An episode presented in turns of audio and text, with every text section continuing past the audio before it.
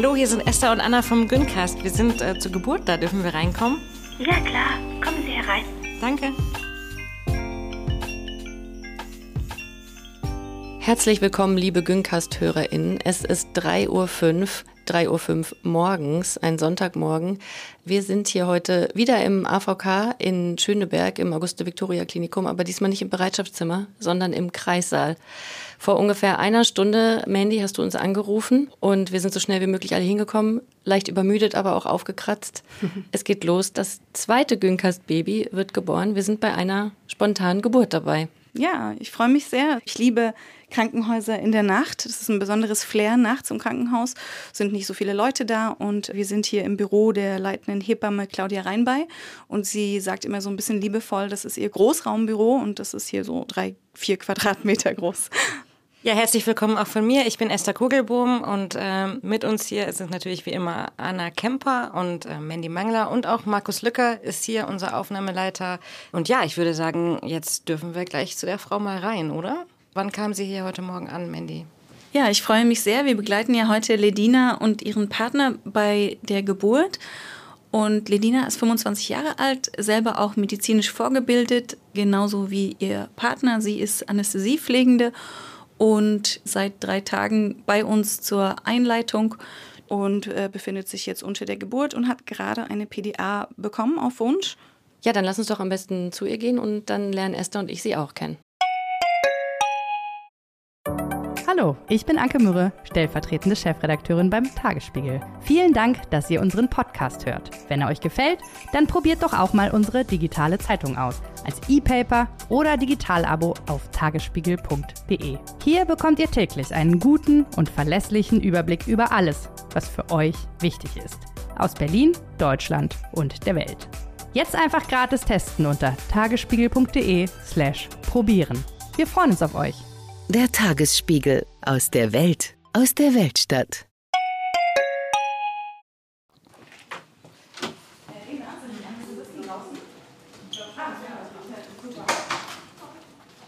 So, jetzt gehen wir in den gelben Kreissaal. Alle Kreissäle haben so Punkte draußen dran mit Farben, damit man die auch wiederfindet, damit man nicht zufällig in den falschen geht. Hallo Ledina, ich wollte nur einmal ganz kurz kommen und das Team vorstellen. Wir wollen nur einmal Hallo sagen und wir wollen äh, so ruhig wie möglich und gar nicht stören. Sie haben ja schon eine PDA bekommen.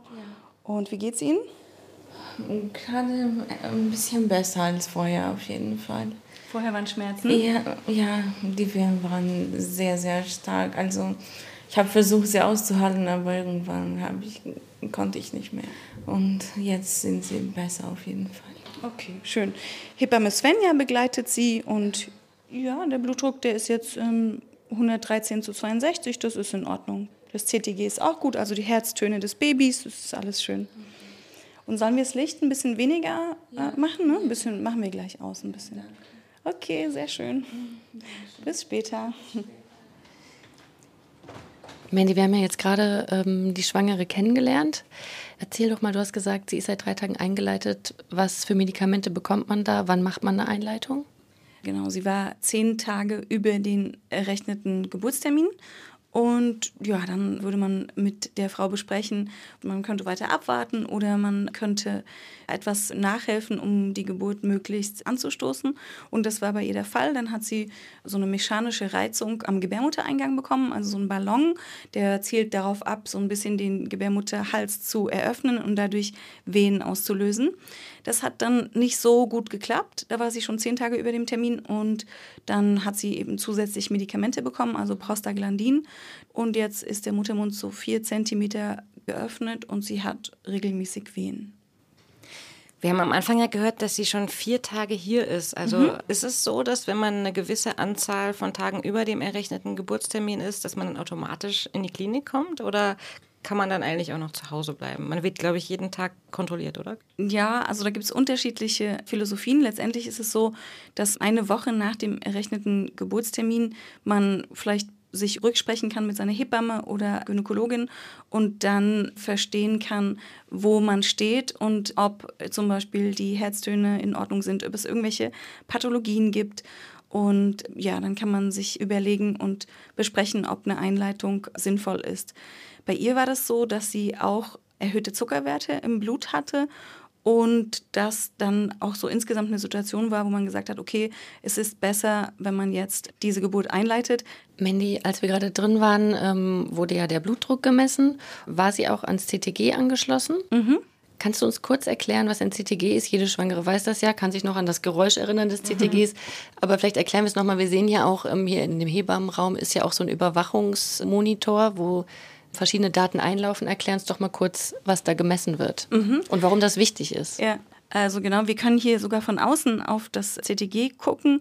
Wir haben diesen Kreissaal hier komplett durchdigitalisiert. Das ist sehr schön. Das heißt, wir können zum Beispiel von jedem Arbeitsplatz auch in den Kreissaal der einzelnen Familie gucken.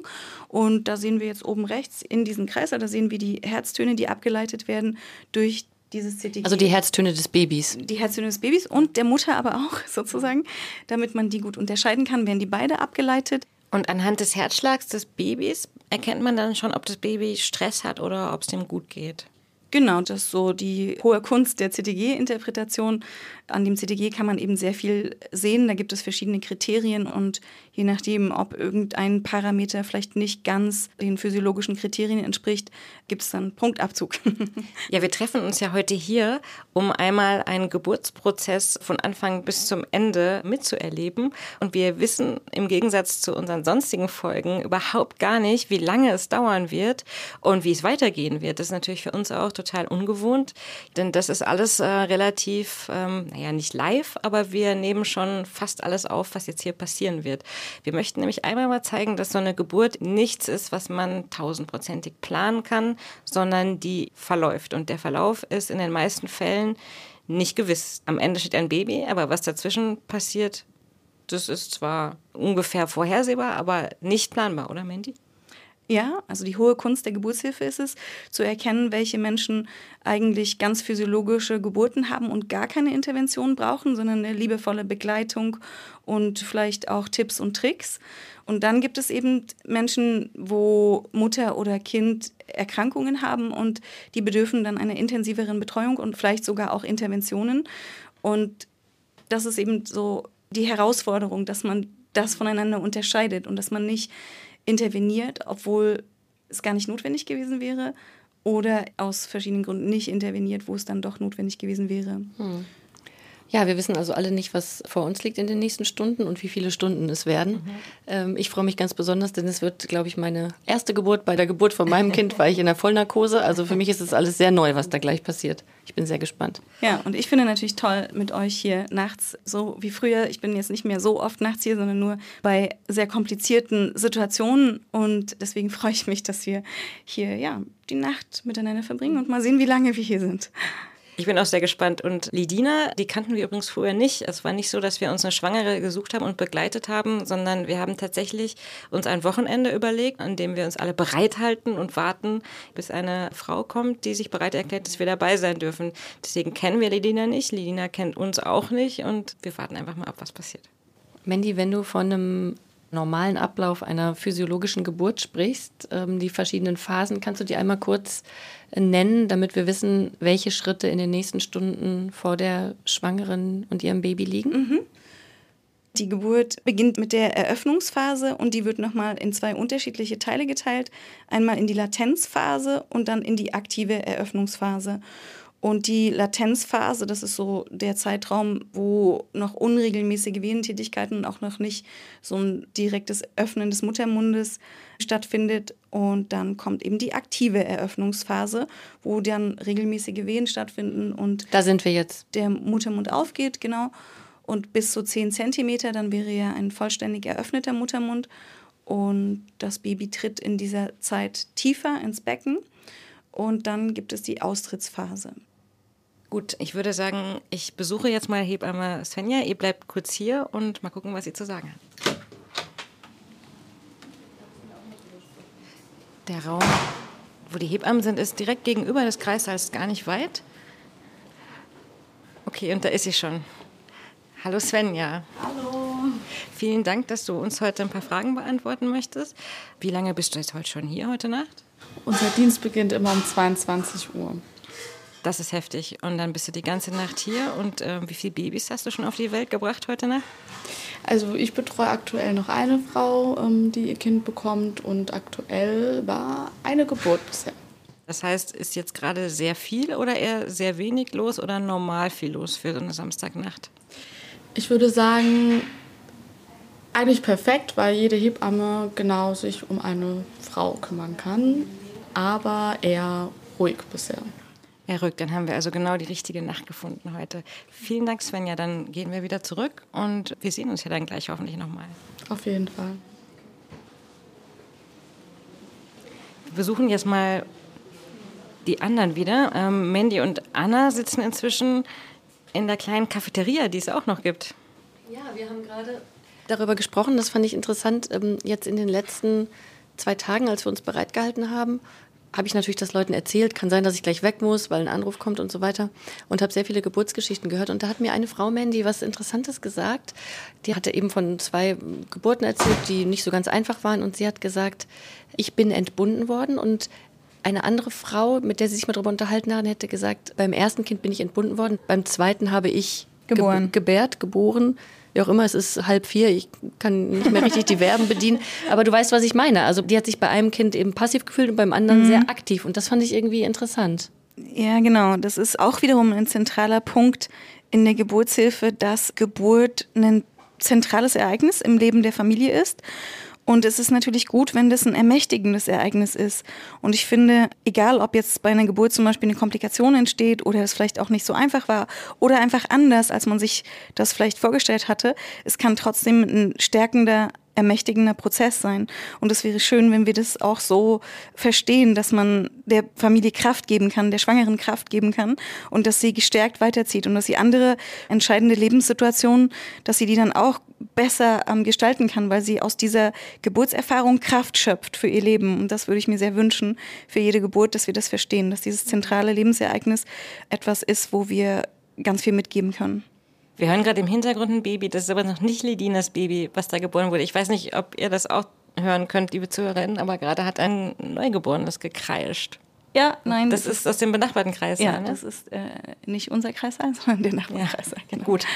Das ist nicht, dass wir das hier verpassen, hier vorher gequatscht. Nein, nein, nein, nein. Und ähm, eingangs haben wir festgestellt, Lidina ist bei vier Zentimetern. Haben wir denn eigentlich schon besprochen, was das bedeutet, vier Zentimeter? Das heißt, der Muttermund ist eröffnet, aber eben noch weniger als die Hälfte. Mhm. Und zehn Zentimeter Muttermund bedeutet, das Baby kann austreten. Mhm. Also das bedeutet, der Muttermund ist vollständig geöffnet. Mhm, genau. Ungefähr 10 Zentimeter. Und gibt es da so eine Faustregel, wie lange braucht es noch von 4 Zentimetern auf 10 Zentimeter?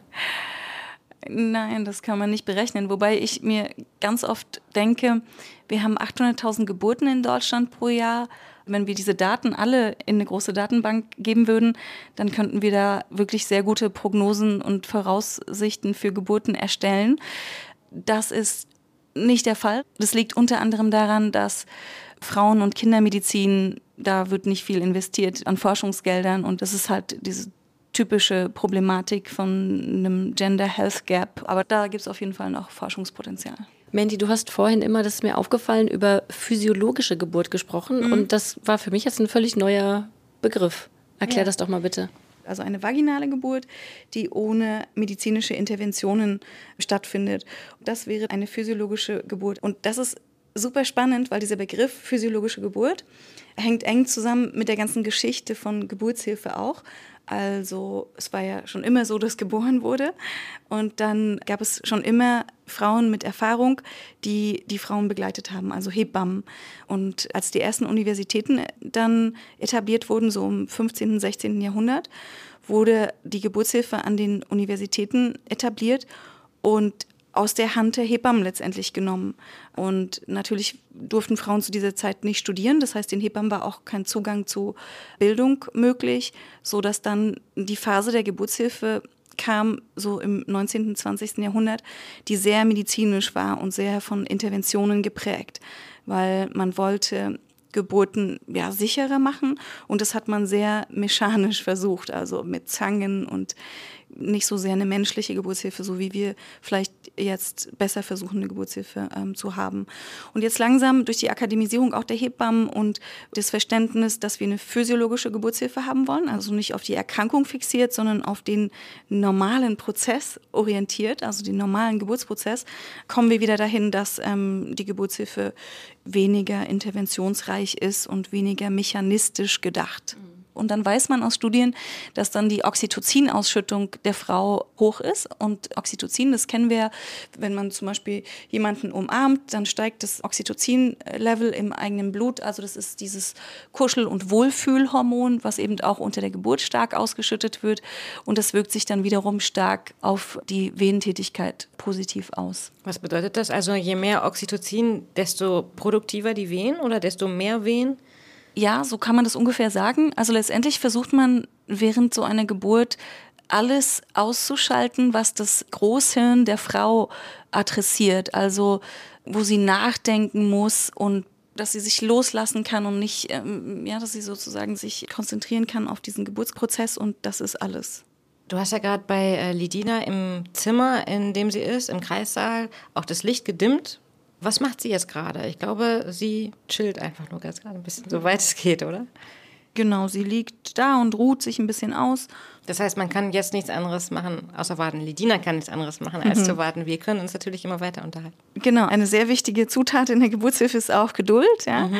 Sozusagen das Bewusstsein dafür, dass wenn man am Gras zieht, es auch nicht schneller wächst. Uh, ist das nicht ein Satz von Remo Lago, dem berühmten Pädagogen? Wem auch immer. Ähm, und ähm, genau, jetzt äh, brauchen wir Geduld. Aber Anna hat uns äh, netterweise Kaffee mitgebracht. Ja, ich habe direkt nach dem Aufstehen noch einen Kaffee gemacht und es wird Zeit. Oh, sogar schon Milch drin. Ja, absolut. Alles für euch vorbereitet. Danke, Anna. Das ist perfekt. Dankeschön. Dankeschön.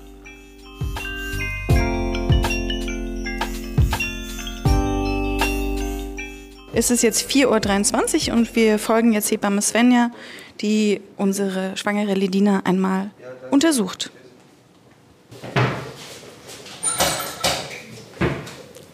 Wie geht's Ihnen? Ganz gut. Also ich bin sehr froh, die PD angenommen zu haben. Und jetzt bin ich wieder bei mir sozusagen. okay, ja, schön. Sehr schön.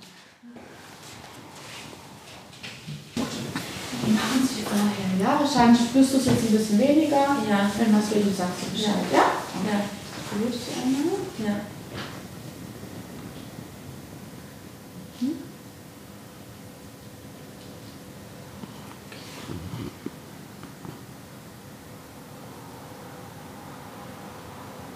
Gehe wieder raus, ja? ja?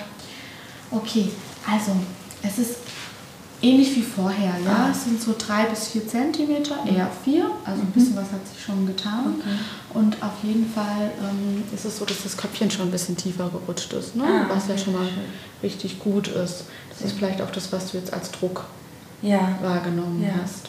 Genau, aber das ist schon mal ein, ein Fortschritt. Mhm. Okay? Ja, sehr gut. Ja. Danke.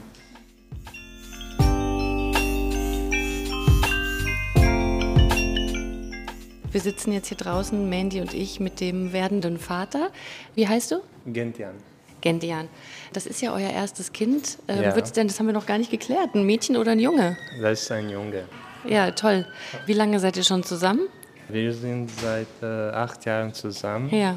Und wir haben letztes Jahr geheiratet und jetzt warten wir ein Kind ist erste Kind, also ich weiß nicht, wie man jetzt fühlen muss. Ja, aber wie fühlst du dich denn?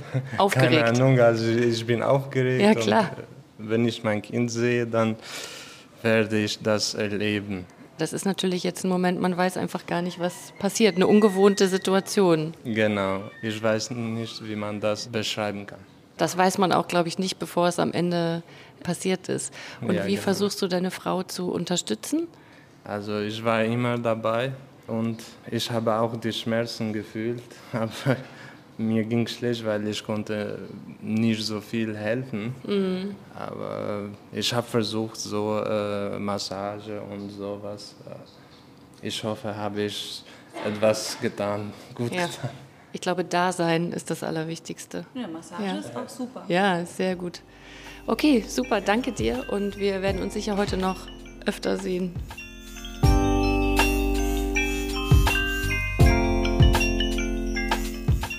Ihr wart jetzt gerade drin im Kreissaal. Was ist denn da passiert? Svenja hat sie untersucht, oder?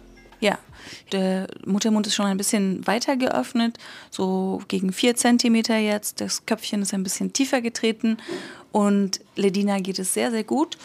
Und Hebamme Svenja hat sie jetzt äh, nochmal gefragt, ob sie vielleicht die Position wechseln möchte. Und sie versuchen jetzt äh, so im Vierfüßlerstand. Das ist eine sehr angenehme Geburtsposition. Also wenn man so auf den Händen und auf den Knien so im Vierfüßlerstand das Becken so ein bisschen kreisen lässt, das ist manchmal hilfreich. Mandy, was ist denn gut, wenn die Schwangere sich in diesem Stadium, in dem Ledina sich jetzt befindet, auch bewegt und irgendwie mobil wird? Das ist gut, wenn sie sich bewegt. Da gibt es viele Studien dazu, welche Geburtsposition zu einem guten Geburtsverlauf führt. Und es ist so, dass zum Beispiel alles, was die Schwerkraft auch noch mitnutzt, ja, also Hocke oder Stehen oder auch Vierfüßlerstand, das ist hilfreich, weil dadurch eben das Baby es ein bisschen leichter hat, sich auch ins Becken einzudrehen. Das ist ja Millimeterarbeit geworden, so mit diesen Köpfen, mit diesen Babyköpfen und den weiblichen Becken. Das liegt daran, dass die Evolution unsere Gehirne oder wir, unsere Gehirne sind immer weiter gewachsen. Ne? Unsere Gehirne sind sehr groß. Das ist so mit dem Gehirn, dass das Stammhirn ist bei niedrigen Tieren eben vorhanden und das Großhirn, das haben wir jetzt als komplexe Säugetiere und das ist eben so groß, dass die kindlichen Köpfe eben so millimetergenau nur noch durch mhm. unsere Becken passen und die müssen sich ja auch, die Babys müssen sich ja so rein rotieren ja. und drehen und das ist eben sehr viel hilfreicher, wenn man sich mobilisiert und bewegt unter der Geburt, dann hilft man im Prinzip dem Baby da ein bisschen besser sich einzustellen. Ja, und wie genau ist denn das jetzt bei Lidina, also wo ist das Baby sozusagen jetzt? Also natürlich ist es in ihrem Bauch, aber ich meine, wie weit ist es schon ins Becken vorgedrungen? Also bei Lendina haben wir erstmal eine Schädellage. Also das Baby liegt mit dem Köpfchen nach unten. Das ist ja die häufigste Lage. Da gibt es eben die zweithäufigste, ist die Beckenendlage, wenn der Po unten liegt und das Köpfchen ist oben in Richtung Kopf der Mutter. Und äh, ja, jetzt ist es also eine Schädellage bei Ledina und äh, Hebamme Svenja hat gesagt, dass das Köpfchen sich jetzt schon im Becken befindet, im Beckeneingang und tiefer getreten ist als bei der Voruntersuchung. Wir sind ja hier immer noch in der Teeküche und auch hier wird, ähm, wie bei so Sportwetten, gibt es hier so ein Screen und ähm, da sehen wir äh, das CTG von Lidina und da sehe ich jetzt gerade unten doch einen sehr heftigen Ausschlag. Was bedeutet der? Kannst du uns das erklären? Auf einem CTG, da sieht man mehrere Kurven drauf. Die untere ist das Tokogramm, also die Venenableitung die ist nicht ganz so verlässlich. Man kann da jetzt nicht sagen, wenn da jetzt diese Wellen sind, dass sie deswegen starke Wehen hat. Also man kann da nur sehen, dass da am Uterus, an der Gebärmutter Kontraktionen sind. Das ist schon mal ein gutes Zeichen, dass es das jetzt gibt. Ja, ist ein gutes Zeichen, genau. Wie häufig hat denn Lidina jetzt gerade Wehen? Kann man das sagen? Ja, also Lidina hat im Moment schon auch regelmäßige Wehen alle paar Minuten. Sie spürt sie durch die PDA weniger. Jetzt ist ja eigentlich in den letzten zwei Stunden gar nicht so viel passiert, ne? zwischen drei und vier Zentimeter. Ist es aber wichtig, dass man trotzdem immer signalisiert, es geht vorwärts. Ich erinnere mich da an meine eigene Geburt, dass ich auch das Gefühl hatte, dass diese positive Ansprache natürlich dann wichtig ist, dass man nicht so einen Stillstand so gerät. Ja, jede Geburt hat eine andere Dynamik. Ne? Manche Geburtsphasen sind langsamer und das ist völlig in Ordnung. Mhm. Wir haben ja nach der Untersuchung auch kurz mit dem Vater gesprochen. Der hat gesagt, er hat sich auch so ein bisschen hilflos gefühlt äh, angesichts der Schmerzen von seiner Frau und hätte sich irgendwie gewünscht, mehr zu tun. Wie erlebst du die Rolle der werdenden Väter? Das ist ja sicher auch irgendwie schwierig und ja, er, eine Premiere für alle, die das erste Kind bekommen. Das, er hat es sehr schön beschrieben, dass er sich genau hilflos gefühlt hat und dann aber seine Frau massiert hat und unterstützt hat. Mhm. Also die Begleitperson ist ein sehr, sehr wichtiges Element und unsere leitende Hebamme sagt immer, die Begleitperson ist das wichtigste und beste Schmerzmittel.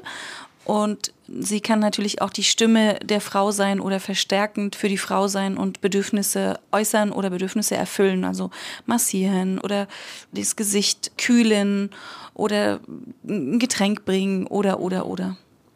Gibt es irgendwas, was du in dieser Wartezeit mal erlebt hast, ähm, was Frauen da tun? Äh, irgendwas Außergewöhnliches? Also äh, man kann ja da alles Mögliche machen, Musik hören, äh, einen Film schauen, mit dem Partner reden, FaceTime mit der Mutter. Ja. Gab es aber schon mal irgendwas, an das du dich da speziell erinnerst, was Leute gemacht haben? In letzter Zeit wird vermehrt gestreamt aus dem Kreissaal natürlich, ne? also seit äh, geraumer Zeit so Livestream mit den Freundinnen und Familie und dann also kann man quasi die Geburt miterleben und mit kommunizieren. ja, ich weiß nicht, es gab viele wilde Geschichten. Eine war, wie eine Frau dann unter der Geburt noch so ein Arbeitsmeeting digital durchgeführt hat. Das fand ich auch interessant. Aber ich hatte auch unter der Geburt irgendwie mein Arbeitshandy dabei, ähm, weil ich ja immer dort äh, meine Kinder bekommen habe, wo ich gearbeitet habe.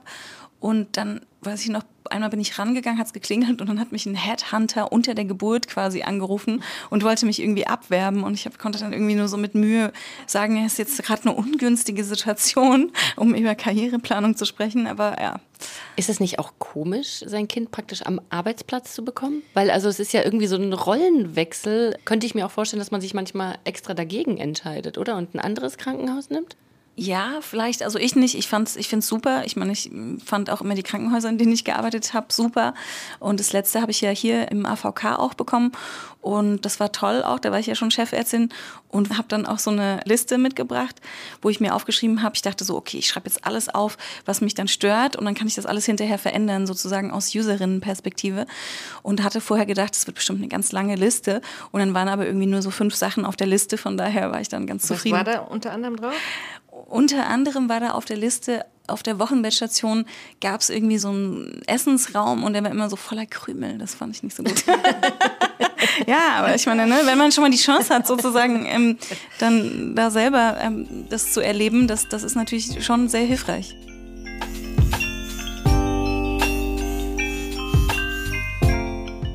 Es ist jetzt gleich äh, 10 vor 5 und draußen äh, wird es schon hell. Also ich würde sogar sagen, es ist schon äh, total hell. Mandy, lass uns doch noch mal ein bisschen über den Anfang einer Geburt reden. Manche Geburten fangen ja mit einem Blasensprung an, zum Beispiel, wenn ich aus dem Nähkästchen plaudern darf. Ich erinnere mich sehr gut an äh, meinen ersten Blasensprung, weil der hat ein Geräusch gemacht. Der hat's in meinem Bauch hat's plopp gemacht. Und dann hatte ich so, krass, so ein Geräusch habe ich noch nie in mir oder an mir gehört und wusste dann doch schon, was passieren würde. Mandy, kannst du erklären, wie viele Geburten fangen mit einem Blasensprung an. Ja, das ist ganz interessant, dass äh, man überschätzt die Zahl. Bei 10 Prozent aller Schwangeren kommt Nur. es zu einem vorzeitigen Blasensprung. Aha. Also ein Blasensprung, bevor die regelmäßigen Venen einsetzen. Also diese Hollywood-Geschichte, die uns in Filmen immer verkauft wird, wie eine Frau ähm, trinkt gerade noch einen Kaffee mit ihrer Freundin und dann ist die Rede von ihrem Ex und sie regt sich ganz toll auf und dann platzt die Blase. Mhm. Ähm, die ist tatsächlich relativ unwahrscheinlich. Ja, eine von zehn Frauen, also die Wahrscheinlichkeit, dass Venen einsetzen und damit die Geburt losgeht, ist viel höher. Was sind denn Wehen eigentlich? Was sind die? Wozu sind die da? Wie merkt man, dass man sie hat? Ja, Wehen hat man ja so im Verlauf der Schwangerschaft häufiger mal, also so kleine Übungswehen. Und damit trainiert die Gebärmuttermuskulatur dann für die Geburt. Also da laufen immer mal so Kontraktionen über die Gebärmutter. Das bedeutet, die Gebärmutter ist ein Muskel, der sich stark ausdehnt, dadurch, dass das Baby innen drin ist. Und letztendlich ist die Gebärmutter so am Ende der Schwangerschaft wie so eine große, wabernde und das Kind umhüllende Höhle und besteht aus glatten Muskelzellen und die ziehen sich dann oben am Fundus, also sozusagen Richtung Herz der Schwangeren, zusammen und da gibt es dann so eine dicke Muskel. Kontraktion, die dann als Welle nach unten Richtung Füße der Schwangeren über die Gebärmutter zieht. Mandy, wenn man jetzt ähm, praktisch in der Zeit ist, wo das Kind kommen könnte und man merkt, man hat die Wehen, wie lange sollte man denn warten, bis man ins Krankenhaus fährt? Also wann weiß man, jetzt ist der Zeitpunkt, jetzt muss ich los? Oder wie lange kann man abwarten entspannt? Ja, das ist eine sehr gute Frage. Das kann man nicht so ganz pauschal beantworten. Aber mh, hm, man kann sagen, so regelmäßige Wehen, das ist schon mal sehr, sehr gut. Und wenn diese Wehen alle paar Minuten auftreten, dann kann man sich mit der Hebamme besprechen oder in den Geburtsort der Wahl fahren und dann dort ähm, sich besprechen, ob das jetzt schon der Geburtsbeginn war oder noch nicht. Und wann ist es höchste Zeit? Also mit welchem Abstand würdest du sagen, jetzt aber ab ins Taxi?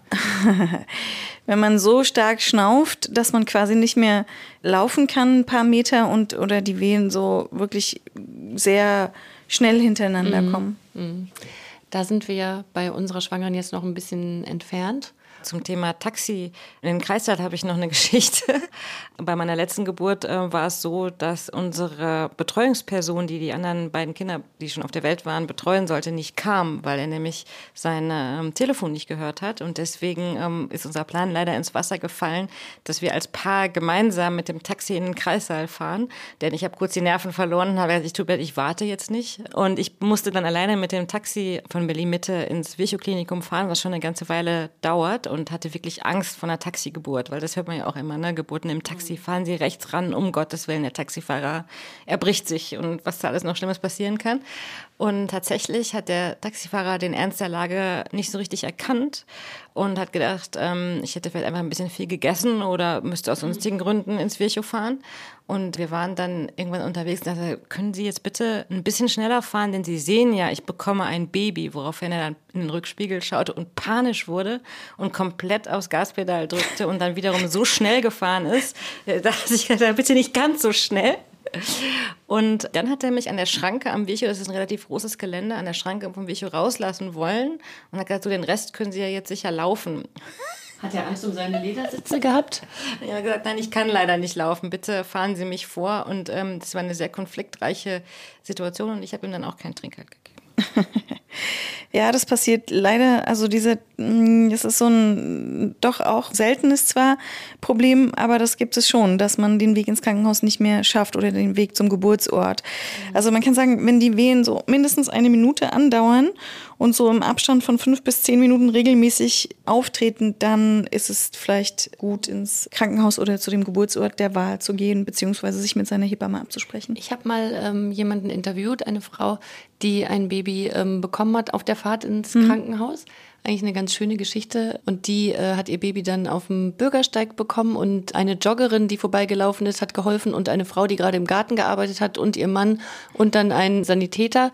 Und das ist alles glatt gegangen und äh, die treffen sich da jetzt jedes Jahr am Geburtstag von dem Kind alle zusammen, die Joggerin, die Gärtnerin, der Sanitäter und stoßen auf diese Geburt an, was ich sehr schön finde. Ja, das ist äh, bestimmt sehr, sehr aufregend gewesen.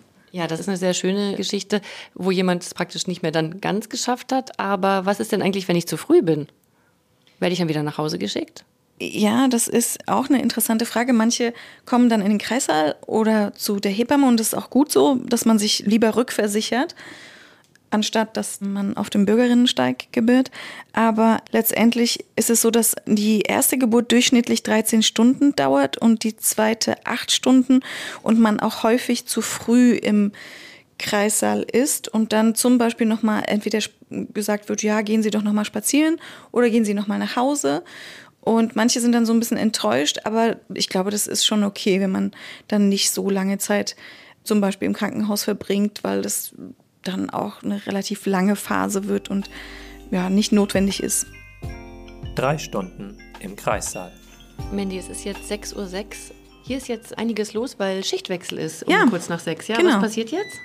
Genau, jetzt kommen die Hebammen zum Frühdienst und die Hebammen der Nachtschicht übergeben ihre Schwangeren und dann übernehmen die Hebammen der Frühschicht. Wir gehen jetzt mal hier zur Übergabe in den Hebammenraum. Jetzt sind gerade eins, zwei, drei, vier, fünf, sechs Personen außer uns äh, im Wegsteherinnen hier in der Kanzel heißt das, habe ich jetzt vorhin gelernt, wie in der Kirche. Und es gibt ein Whiteboard und darauf sind auch die Kreissäle verzeichnet und die Patientinnen mit ihren Angaben drauf. Richtig.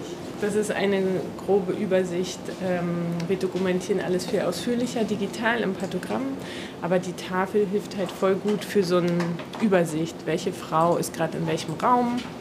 Ähm, welche Schwangerschaft ist sie? Welche Schwangerschaftswoche? Wie weit ist sie im Geburtsverlauf?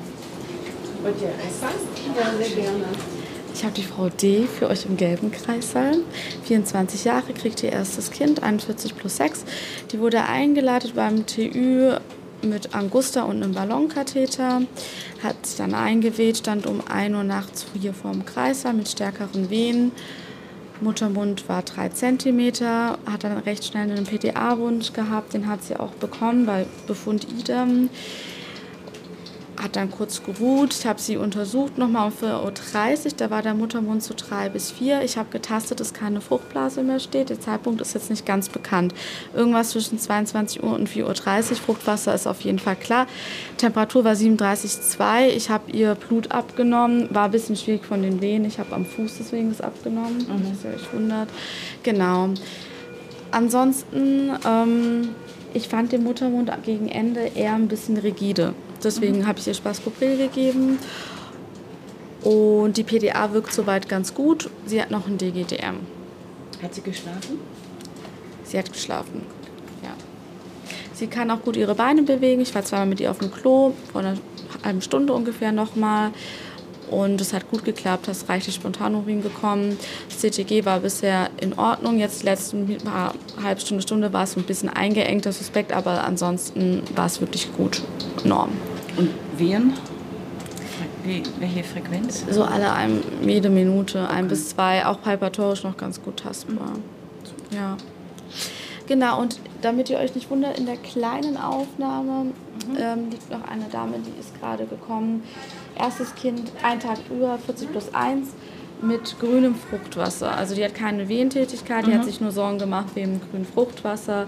TTG sieht soweit gut aus, aber ansonsten alles unauffällig. Okay. Ja? Mhm. Super. Ja, das war die Übergabe. Nochmal eine Zusammenfassung, wie es unserer Schwangeren geht. Und jetzt passiert irgendwas. Es wird eine Ärztin gesucht. Mandy, musst du spontan? Ah. Mandy macht jetzt kurz eine andere Geburt. Sie verschwindet im roten Kreissaal und ja. wird uns, wenn sie rauskommt, sicher sagen, was los ist.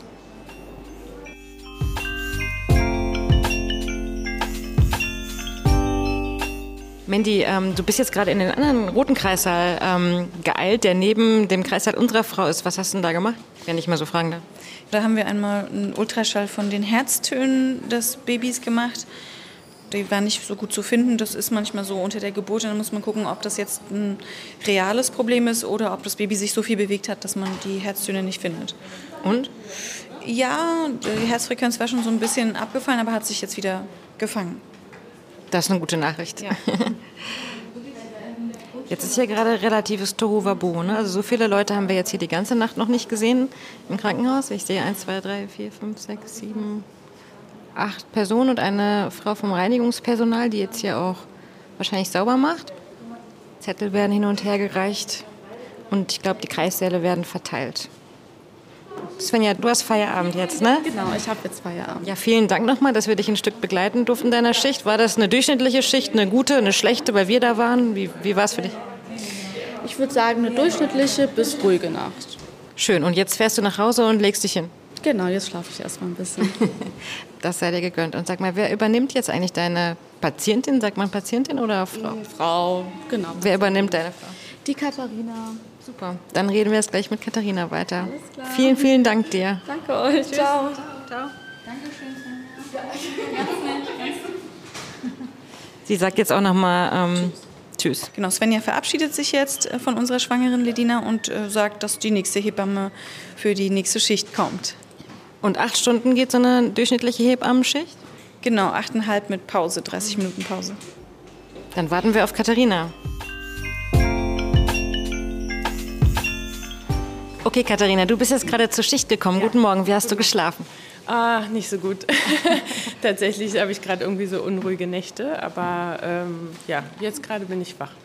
Das ist schön. Wir sind schon seit ungefähr um 2 Uhr hier und warten, was passiert. Und du wirst jetzt als erste Amtshandlung einfach mal äh, nach unserer Frau schauen, oder? Genau, ich gehe mal als erstes rein und schaffe mir mal so einen ganz Überblick, so ein Gesamtbild. Ich habe ja einige Anhaltspunkte von meiner Kollegin bekommen, aber jetzt ist immer gut, mir selber noch mal einen Eindruck zu verschaffen. Jetzt ist halb sieben Uhr morgen und wir gehen jetzt mal rein. Genau.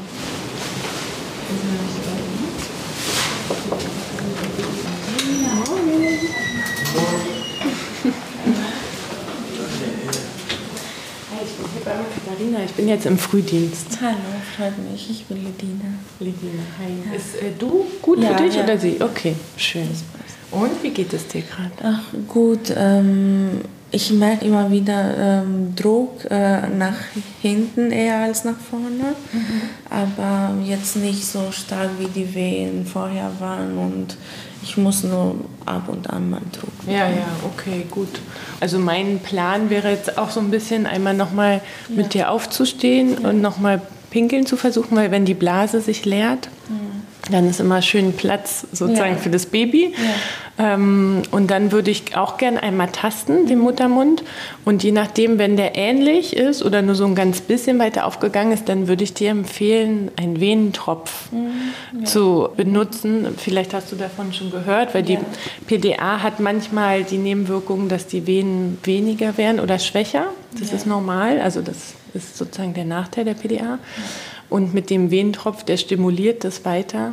Du wirst die Venen aber dadurch nicht stärker merken, weil du ja gerade gut betäubt bist durch ja. die PDA. Okay.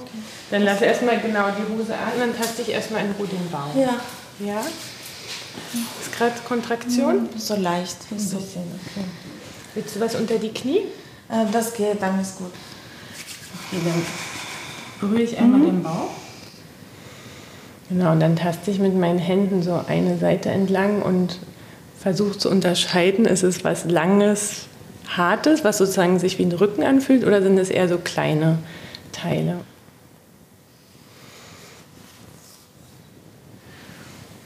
Sehr gut. Also ich würde gerne einmal auch mit dem äh, Ultraschall nochmal gucken lassen, wo der Rücken vom Baby liegt. Weil ich habe so ein bisschen den Verdacht, dass es vielleicht nicht in so einer optimalen ah. Position ah. liegt okay. ähm, und deswegen der Muttermund quasi auch relativ langsam, trotz Wehen, äh, aufgeht. Und, äh, und auch, was ich taste, ist so eine Geburtsgespulst, also mhm. so eine, so eine äh, äh, Flüssigkeit im Gewebe, in der Kopfhaut, die sich quasi so ein bisschen ansammelt, weil es so drückt, drückt ja. in diesen Muttermund, in diesen Ring quasi so ein bisschen rein.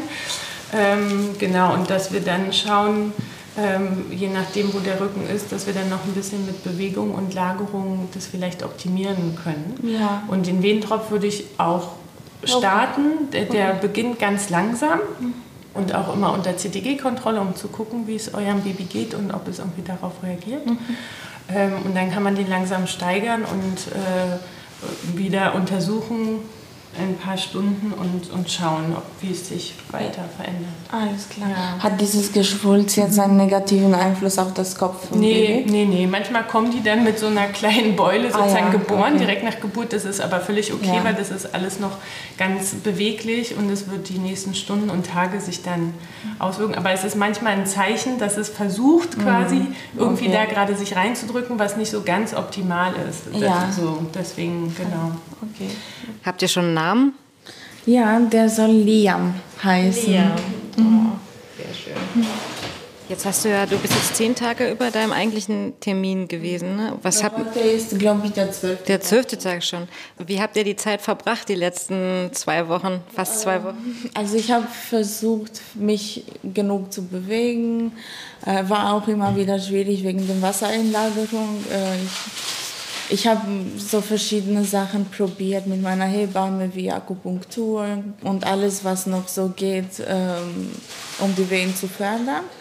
Dann hat es aber alles nichts gebracht und ab äh, zehn Tage nach dem Entbindungstermin wurde dann die Empfehlung ausgesprochen für eine Einleitung. Und ich habe es dann angenommen. Und habt ihr noch irgendwas Schönes gemacht, so als Paar? Ähm, Wart ihr noch mal im Kino oder? Ja, ja, genau. Die erste Empfehlung war, wir sollen noch mal ins Kino gehen von allen. Alle. Ja, wir sind dann ins Kino gegangen und danach ist meine Mutter aus unserer Heimat äh, hergeflogen. Mhm. Und wir haben versucht, mit ihr ein bisschen, ihr Berlin ein bisschen zu zeigen. Ach, ähm, wir haben noch eine Bootfahrt mit ihr gemacht und genau. Das ist ja toll. Das heißt, deine Mutter kommt, um dich zu unterstützen in der ersten Zeit nach der Geburt. Genau, ja. ja. Sie ist schon seit zwei Wochen da, weil wir, so. weil wir den Termin am 20. schon hatten. Ja. Und äh, keiner hat damit gerechnet, dass es so lange nach dem Entbindungstermin geht. Und ich glaube, sie bleibt nur noch zwei, drei Wochen, dann muss sie gleich wieder gehen. Toll. Und ist es das erste Enkelkind für deine Mutter? Ja, ja. Ah, das ist was ganz Besonderes. Ja, toll. Dann bleibt sie mit Sicherheit länger. Ja, also die einzige Hinderung ist halt die, ihre Arbeit. Ah, ja. Aber man kann noch drüber sprechen, hat sie mir erzählt mit ihrer Chefin. Mal schauen, wie es wird. Katharina macht jetzt das CTG wieder rauf. Und jetzt hören wir auch mal die kindlichen Herztöne hier, ne?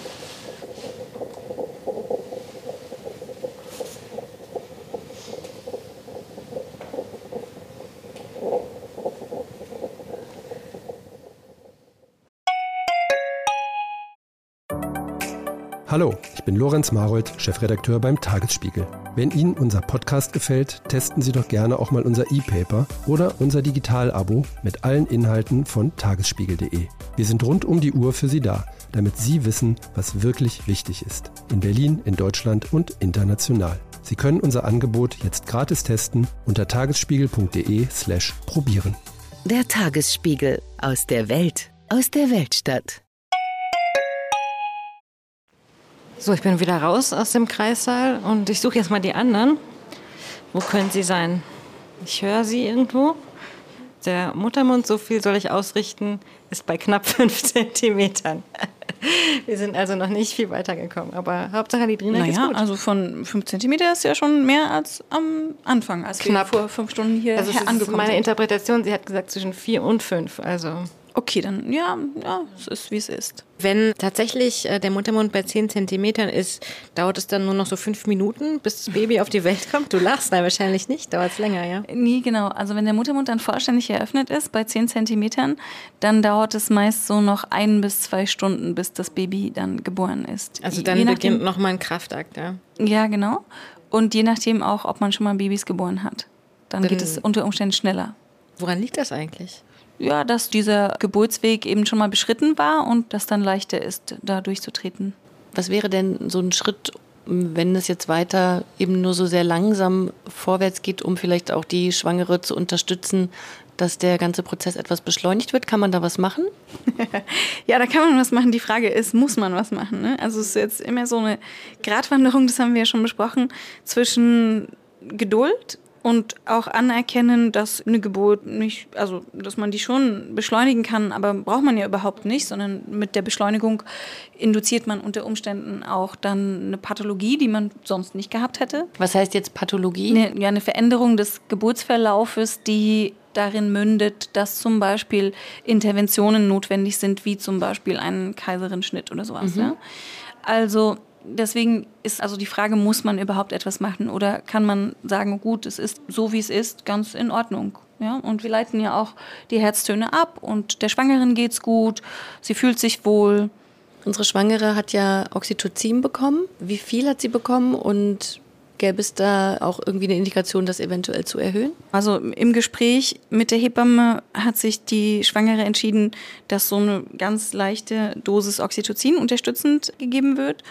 Da kann man es diskutieren. Wir sind jetzt noch in der Latenzphase der Geburt, also so in der frühen Eröffnungsphase. Und es ist jetzt kein Geburtsstillstand, aber es geht eben, ja, es ist äh, jetzt noch ist komplett im Bereich des Physiologischen. Aber das ist bei einer Erstschwangerschaft auch ganz Bei einer normal. Erstschwangerschaft das dauert einfach länger die Latenzphase. Genau, und ähm, von einem Geburtsstillstand würde man erst sprechen bei einer Erstgebärenden mit PDA, wenn drei Stunden sich nichts verändert und ohne PDA, wenn sich zwei Stunden nichts verändert. Also da sind wir noch nicht. Und ja, jetzt kriegt sie unterstützend ein wenig Oxytocin. Ja, halb acht ist es jetzt an dem schönen Sonntagmorgen. Mandy, und wir haben was total Spannendes gelernt, wie ich finde. Nämlich, du hast gerade unsere Frau geschallt, Lirina, und hast festgestellt, dass der Rücken des Babys in welcher Lage liegt. Mandy, wie heißt die Lage? Ja, der Rücken des Babys liegt an dem Rücken der Schwangeren. Also es ist eine dorsoposteriore Lage, nennt man das. Und wenn es jetzt so weiter bliebe, dann würde eine kleine Sternenguckerin geboren. So Sternengucker, bitte äh, klär uns auf. Also es ist jemand, der nach oben schaut wahrscheinlich. Genau, wenn man jetzt ein Baby in Schädellage hat, also Kopf ist unten Richtung Füße der Frau, dann gucken die meisten Babys nach hinten, also zum Rücken der Frau bei der Geburt, ja, also nach unten sozusagen. Und dieses Baby würde, wenn es jetzt geboren würde, dann nach oben gucken, also Richtung Himmel. Deswegen nennt man es dann eben auch Sterngucker. Und was bedeutet das erstens für das Baby und zweitens für Lidina? Für das Baby bedeutet das, es ist ein Tick nochmal schwieriger ist, sich in das Becken einzudrehen. Also die Rotation, die vollzogen werden muss, ist ein bisschen schwieriger dadurch. Und für Ledina bedeutet es, dass Rückenschmerzen unter der Geburt auftreten können. Und für Katharina, die Hebamme, die jetzt übernommen hat, bedeutet das, dass sie jetzt mit Tipps und Tricks Ledina zur Seite steht und zum Beispiel sich bewegt und Vierfüßlerstand probiert, die dazu führen, idealerweise, dass der Rücken wieder sich nach vorne dreht, also zum Bauch der Frau und es dadurch einfacher wird. Wie viele Babys kommen als SternguckerInnen auf die Welt? Äh, sehr, sehr wenig, also nur 0,5 bis 1 Prozent der Babys. Du hast ja vorhin schon einmal gesagt, dass die zweithäufigste Lage die Beckenendlage ist. Mhm.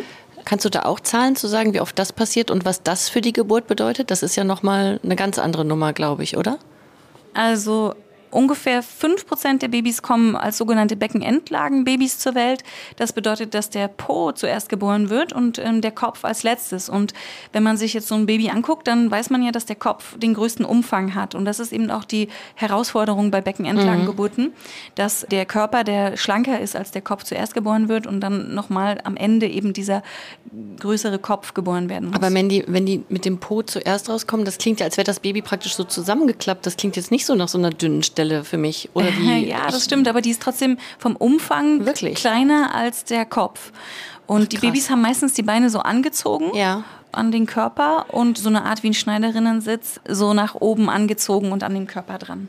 Und das ist deutlich komplizierter stelle ich mir vor. Oder schmerzhafter? Oder? Ja, es ist komplizierter äh, durch diesen verschiedenen Umfang. Wenn der Kopf zuerst geboren wird, dann ist es ah. für den Körper, der folgt, leichter, ja. weil der einen kleineren Umfang hat, mhm. als wenn jetzt der Körper zuerst geboren wird, der einen kleineren Umfang hat und dann der große Kopf. Es gibt Zentren, die sind spezialisiert auf Beckenendlagengeburten, weil das ist doch auf jeden Fall etwas, was man besprechen würde mit der Familie, mhm. wie man mit einer Beckenendlage des Babys umgeht. Viele Weil das, das ja meistens schon etwas vor der Geburt natürlich feststeht. Ne? Nicht so wie jetzt, wo sich das noch äh, spontan ergeben kann, aber unter der Geburt dreht sich das Baby ja nicht mehr. In Beckenendlage? Ja. Extrem selten. Ja. Extrem selten. Mhm meistens bei Frauen, die schon mehrere Kinder geboren haben, weil da okay. mehr Platz im Uterus ist ja. sozusagen. Aber das passiert nicht so oft. Ja, genau. Das heißt, darauf kann man sich dann im besten Fall eigentlich auch vorbereiten und dann auch nochmal ja. eventuell die Klinik wechseln, genau. wenn diese man Lage gegeben ist. Verschiedene Maßnahmen ergreifen in der Hoffnung, dass sich das Baby nochmal dreht oder das Baby auch mit einer sogenannten äußeren Wendung ja. animieren, dass es ähm, sich dreht. Das ist früher eine schmerzhafte Sache gewesen. Heute ist es so, dass man dabei nur ganz vorsichtig die Reflexe des Babys bedient mhm. und und dieses so animiert zum Beispiel eine Rolle vorwärts im Bauch zu machen. Mhm. Und das ist jetzt nicht mehr schmerzhaft, aber führt häufig eben auch dazu, dass das Baby sich dann in Schädellage einstellt. Gut, wir hoffen auch, dass unser Baby sich noch ein bisschen dreht, aber eher mhm. in der vertikalen Achse mhm. sozusagen. Genau. Und da müssen wir jetzt einfach abwarten. Noch ein bisschen. Fünf Stunden im Kreissaal. Sag mal, Mandy, du hast jetzt hier gerade einfach irgendwas zu essen von diesem Tisch hier genommen. Dazu muss man wissen, wir sind immer noch in der Teeküche. Und ähm, du hast jetzt unter diese Plastikhaube gegriffen und dir einfach ein Stück Brokkoli einverleibt. Ist denn das eigentlich überhaupt das Essen, was du dir heute Morgen schon besorgt hast? Oder? Das steht schon so lange. Das steht da. Nein, nein, das, das ist Reste von gestern. Also es gibt so eine alte Regel, das was auf dem Kreissaaltisch steht an Essen, das darf jede Person essen, die vorbeikommt. Und in dem Fall stand hier halt irgendwie so eine, eine Portion mit irgendwelchem Gemüse und ich habe den Brokkoli gegessen. Was ist, was ist schlimm daran? Das ist auf jeden Fall ein sehr gesundes Frühstück, Brokkoli um 8 Uhr morgens. Träume ich ja, auch mehr gibt es nicht im Krankenhaus. Ja. Auf jeden Fall. Und äh, der Tisch ist ganz schön voll mit Zeug. Also auch Baklava ist da. Ich mhm. bin jetzt versucht, äh, langsam brauche ich auch was Süßes. Aber hier in dem Raum ist noch was ganz Interessantes anderes. Und zwar gibt es hier eine große Pinnwand. Und an der Pinnwand ähm, sind Fotos von euch und auch Dankeskarten oder Erinnerungskarten von hier geborenen Babys und deren Eltern. Anna, du hast dir jetzt gerade eine genommen. Lies doch mal vor, was steht denn Ja, da? die fand ich sehr schön. Ich lese euch das mal vor. Liebes Kreissaalteam, nun ist unsere Alma schon ein Weilchen bei uns und wir genießen die Zeit zu dritt sehr. Die Geburt war dank eurem großherzigen Team ein Erlebnis, an das wir gern zurückdenken. Noch immer sehr berührt von eurer Achtsamkeit und Kompetenz wollen wir euch Danke sagen. Wir haben uns unglaublich wohl aufgehoben gehalten, gehört, geschützt, gestützt gestützt und geborgen gefühlt. So entspannt wie Alma auf die Welt kommen durfte, ist sie auch heute noch. Nun starten wir mit voller Frauenpower in den Frühling und schicken euch sonnenwarme Grüße. Mandy, wenn man sowas liest, das ist doch eigentlich ein tolles Dankeschön. Mhm. Ja, das ist sehr schön. Das ist natürlich auch eine schöne Rückmeldung für die Arbeit, die wir tun. Und wir versuchen dieses zentrale Lebensereignis so zu begleiten, dass es ein schönes Erlebnis ist. Und dass abgesehen von der Stärkung der Frau es eben auch so ist, dass sie selbst ermächtigt da durchgehen kann. Also mhm. dass ihre Bedürfnisse und Wünsche so gut wie möglich umgesetzt werden ja. können. Das ist manchmal nicht möglich und auch eine Komplikations- reiche Geburt kann eine schöne, stärkende Geburt sein. Also es geht jetzt nicht unbedingt nur darum, die standardphysiologische Geburt zu haben. Das ist manchmal nicht möglich oder nur mit Inkaufnahme von Dingen möglich, die dann vielleicht nicht gewünscht sind. Aber diese Selbstbestimmung, die umzusetzen, ist schon unser großes Ziel. Manchmal können wir diesem Anspruch nicht gerecht werden, weil vielleicht jede Person auch eine andere Vorgeschichte hat und die mitbringt und wir dann vielleicht die Bedürftigkeit nicht erkennen gut. Und das ist eine hohe Kunst, das eben bei jeder mhm. Person dann doch herauszufiltern und immer wieder neu darauf einzugehen. Und es hängt ja sicher auch von den Umständen ab. Ich kann mir vorstellen, ähm, du hast vorhin erzählt, da war eine deiner Ärztin hier, die in einer ihrer Schichten neun Babys zur Welt gebracht mhm. hat. In 15 Stunden waren das, mhm. glaube ich, was natürlich irre ist und euer Rekord, glaube ich, da ist es, denke ich mir, wahrscheinlich auch schwieriger, so auf jeden einzugehen, wie es zum Beispiel heute Nacht möglich ist, wo ja erst ein Baby geboren wurde. Mhm. Also wir haben Geburtszahlen zwischen 0 und 9 sozusagen pro Schicht, also in so 15-Stunden-Schichten. Und das ist natürlich schwierig dann auch zu kalkulieren. In der Schicht, wo die neun Babys geboren wurden letzte Woche, da ging es so eins nach dem anderen so ganz gut, nicht alle neun gleichzeitig, mhm. sondern so wie äh, das Team das geschildert hat, war es äh, schon ganz gut dann auch managebar. Aber klar, das ist auf jeden Fall eine Herausforderung, dann mehr Babys. Und wir versuchen natürlich schon, dass jede Hebamme eine Gebärende betreut und eine 1 zu 1 Betreuung bekommt. Und das ist dann in Studien nachgewiesen, dass das eben zu einem mhm. verbesserten Geburtsoutcome auch führt. Ja, klar, aber Babys kommen, wann sie wollen, deswegen ist ja. es nicht immer planbar. ja. Du sagtest gerade 15 Stunden Schicht, das heißt, die ähm, Ärztinnen äh, müssen länger arbeiten als die Hebammen, die ja nur eine 8,5 Stunden Schicht haben. In der Woche haben die Ärztinnen 15 Stunden Schichten, davon ist ein Teil Bereitschaftsdienst, ein Teil Arbeitszeit und am Wochenende haben sie 12 Stunden Schichten. Mhm. Ist aber von Krankenhaus zu Krankenhaus unterschiedlich. Das finde ich super spannend mit der Bereitschaft, weil wir sind ja auch in Bereitschaft mhm. seit gestern Morgen um acht. Das ist der Zeitpunkt, auf den wir uns geeinigt hatten, ab dem wir bereitstehen, eben hier in die Klinik zu fahren und dabei zu sein. Und ich war noch nie in meinem ganzen Leben in Bereitschaft. Mhm. Und ich muss sagen, mich hat es sehr eingeschränkt in meinem Wohlbefinden. Mhm. Und ich wusste überhaupt nicht, was kann ich jetzt eigentlich noch anfangen? Kann ich jetzt eigentlich das Haus verlassen? Also man wird dann plötzlich sehr häuslich. Wie muss man sich einschränken, wenn man Bereitschaft hat? Ich nehme an, keinen Alkohol, keine Drogen, was man sonst so gerne macht. Ja, also das, was ihr seit gestern Morgen hattet, war keine Bereitschaft, sondern Rufdienst, würde man es maximal ah. nennen. Ja? Das ist was anderes. Also Bereitschaftsdienst ist vor Ort, wenn man im Krankenhaus wirklich ist. Und da macht man natürlich andere Sachen, wenn man jetzt nicht bei der Schwangeren ist. Wir können uns jetzt hier nett unterhalten, aber eigentlich, wenn es jetzt ein echter Bereitschaftsdienst wäre, vorhin habe ich auch ein paar Arztbriefe unterschrieben und geklickt. Also würden wir jetzt auch noch andere Dinge tun, natürlich, ne? so Administration oder andere Patientinnen oder andere Schwangere oder so. Gut, dann anders gefragt, wie schränkt dich denn so ein Rufdienst ein, wenn du welchen hast? Also ich trinke eh nicht so viel Alkohol, von daher das schränkt mich jetzt so insgesamt nicht so ein. Ich verstehe das schon so, auch dass ich für komplizierte Fälle auch als Chefärztin zur Verfügung stehe, eigentlich immer, wobei das natürlich selten dann wirklich der Fall ist. Wie gesagt, nur ein paar Mal im Jahr werde ich dann zu komplizierten Situationen gerufen. Aber es ja, es schränkt mich jetzt nicht so wahnsinnig ein, aber ich kann jetzt nicht zwei Stunden an die Ostsee fahren. Das geht dann nicht, wenn man Rufdienst hat. Wir haben vorab natürlich euch, liebe HörerInnen, auch gefragt, was euch denn interessiert überhaupt an so einer spontanen Geburt. Und wir haben viele Nachrichten von euch bekommen von ähm, Frauen, die gefragt haben, sag mal, wie kann ich denn eigentlich überhaupt noch einen Rest Selbstbestimmung unter der Geburt wahren? Das heißt, oft besteht eben die Angst, dass man ausgeliefert ist irgendeinem Apparat oder einem Vorgang und man hat selber überhaupt nichts mehr mitzubestimmen. Mandy, gibt es da tatsächlich Möglichkeiten, Selbstbestimmung zu wahren unter der Geburt. Also wichtig ist natürlich auch, dass man dem ärztlichen Personal natürlich Vertrauen schenkt. Wie siehst du das? Ja, also es ist schon so, dass die Geburtshilfe sich natürlich sehr stark darauf konzentriert, die Selbstbestimmung der Frau umzusetzen und der Familie. Und da gibt es unterschiedliche Möglichkeiten. Wir haben schon gesagt, je informierter die Person ist, desto besser, weil dann weiß sie zum Beispiel manche Dinge und darauf kann man dann aufbauen in der Kommunikation unter der Geburt. Also wenn jetzt zum Beispiel jemand sich schon mal mit dem Thema PDA beschäftigt hat oder mit dem Thema Kaiserenschnitt, dann ist es natürlich deutlich einfacher dann in dieser Geburtssituation, das dann mit der Person zu besprechen und diese kann dann selbstbestimmt ihre Meinung dazu sagen. Ansonsten ist es so, dass man idealerweise mit seiner Hebamme während der Schwangerschaft schon bespricht, wie man seine Bedürfnisse äußert und wie man die dann auch transportiert. Und natürlich versuchen wir als Profis während der Geburt das rauszuhören und zu kitzeln und zu fragen, was sind die Bedürfnisse und wie kann man jetzt diese umsetzen. Aber es ist immer gut, wenn man seine Bedürfnisse als Schwangere äußern kann. Das muss man manchmal ein bisschen trainieren, finde ich. Und es ist ja dann auch als Mutter gut, wenn man seine Bedürfnisse äußern kann. Das ist, glaube ich, hilfreich insgesamt im Leben. Aber gar nicht so einfach. Es ist, glaube ich, einfacher gesagt als getan. Ja, total. Aber was wäre denn zum Beispiel, äh, die Person kann ihre Bedürfnisse sehr, sehr gut äußern, mhm. aber ihr als Ärztin oder Hebamme würdet sagen, ah, das ist aber jetzt nicht das, was die Geburt gut voranbringt. Wie könnt ihr denn dann die Person davon überzeugen, das doch lieber nicht zu machen oder was anderes zu versuchen? Das ist doch schwierig, stelle ich mir vor. Ja, das ist halt ähm, so eine Sache. Letztendlich ist es ja die Selbstbestimmung der Frau, ihr Körper und ihr Leben.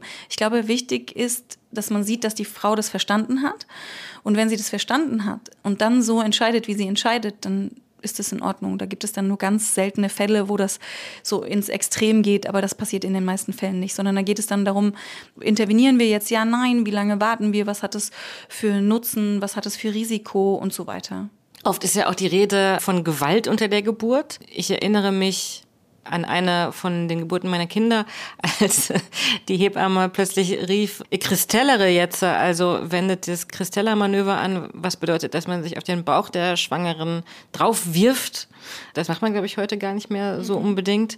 Da dachte ich auch so, hui, äh, gut, dass ich vorher wusste, was Kristellan ist, denn sonst hätte ich mich jetzt doch sehr erschreckt. Ich kann mir vorstellen, dass da Kommunikation auch sehr, sehr wichtig ist, mhm. um zu vermeiden, dass eben eine Gebärende gerade den Eindruck bekommt, hier wird was gemacht, wo ich gar keine Ahnung habe, was es überhaupt ist, mhm. beziehungsweise das will ich nicht. Ja, im Prinzip ist es so, alles, was man tut, sollte man mit der Schwangeren besprechen vorher und auch fragen, darf ich das jetzt machen, darf ich sie untersuchen? Und immer den Consent abfragen oder zumindest dann sie so informieren, dass sie nicht das Gefühl hat, irgendetwas passiert ihr einfach ganz passiv, sondern sie sollte jederzeit aktiv in dieser Geburt sein. Und auch das ist letztendlich leichter gesagt als getan. Und wir alle, die bei Geburten dabei waren, haben Situationen erlebt, wo das nicht eingehalten wurde oder wo Dinge gesagt wurden, die schwierig waren oder auch dieses Kristellern, wo der Deutsche Hebammenverband das nochmal jetzt verbessert hat und den Fundusdruck definiert hat. Also man kristellert nicht, sondern man reibt den Fundus der Gebärmutter, also den oberen Teil der Gebärmutter an und löst dort leichten Druck aus, um das Baby so nach unten Richtung Füße der Frau zu schieben. Und dieses Kristellern, das ist eben schon relativ starke, eher gewaltvolle Methode.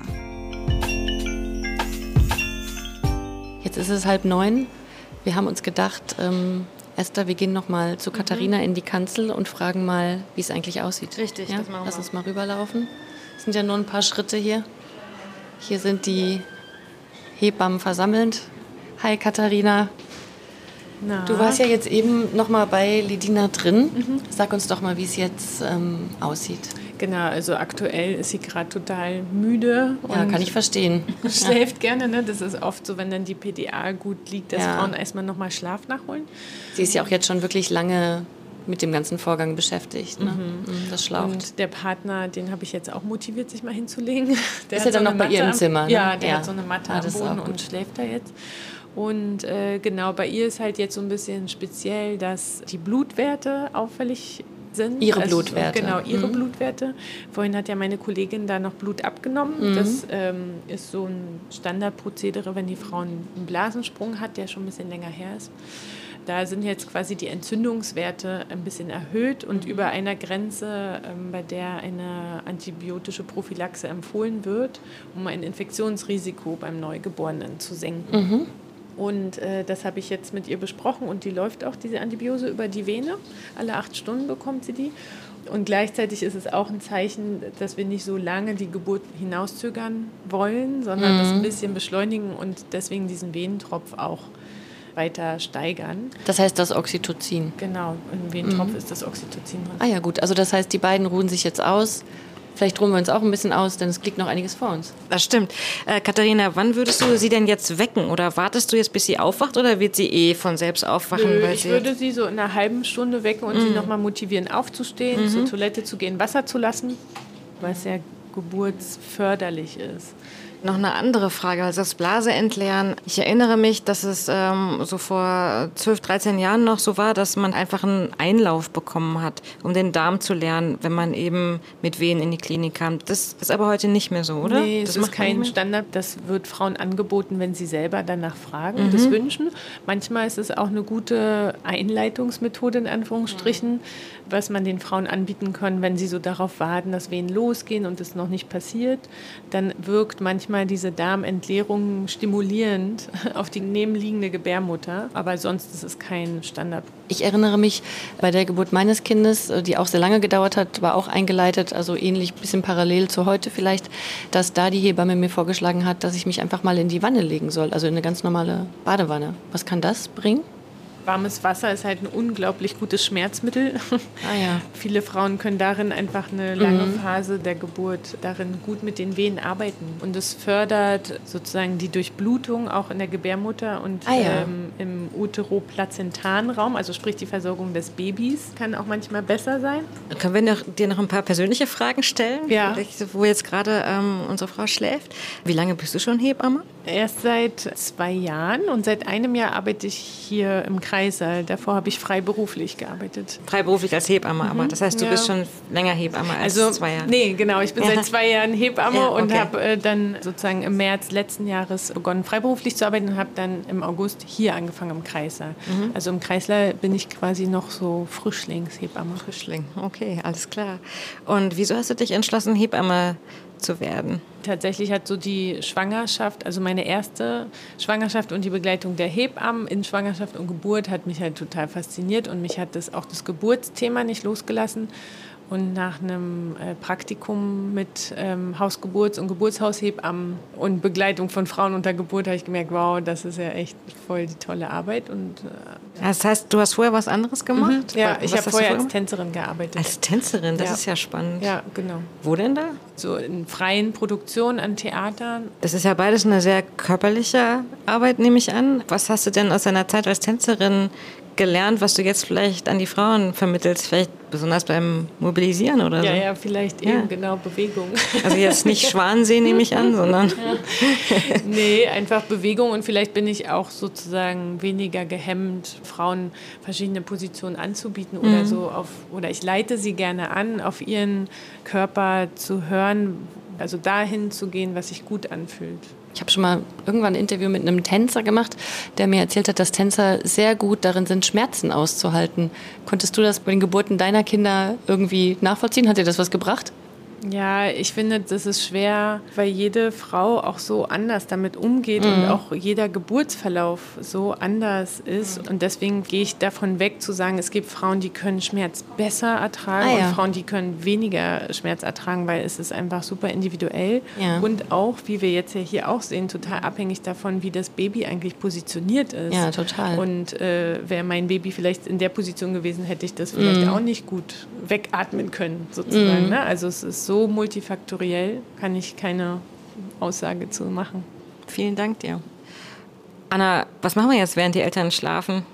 Ja, wir können uns natürlich auch hinlegen. Ich glaube aber, wenn ich Nee. mich jetzt hinlege, dann stehe ich nicht wieder auf. Vielleicht ähm, unsere Thermoskanne mit Kaffee ist alle. Wir könnten uns hier im Bistro vom Krankenhaus vielleicht einen Kaffee holen. Wir was gucken zu mal, essen. ob das sonntags morgens um diese Ja, Zeit schon bisschen frische Luft hat. schnappen. Frische Luft schnappen ist, glaube ich, gut. Alles klar. Sechs Stunden im Kreissaal. Irgendwie fühlt es sich schon an, als wäre es total spät am Tag, aber da läuten gerade die Glocken für den Frühgottesdienst, würde ich sagen.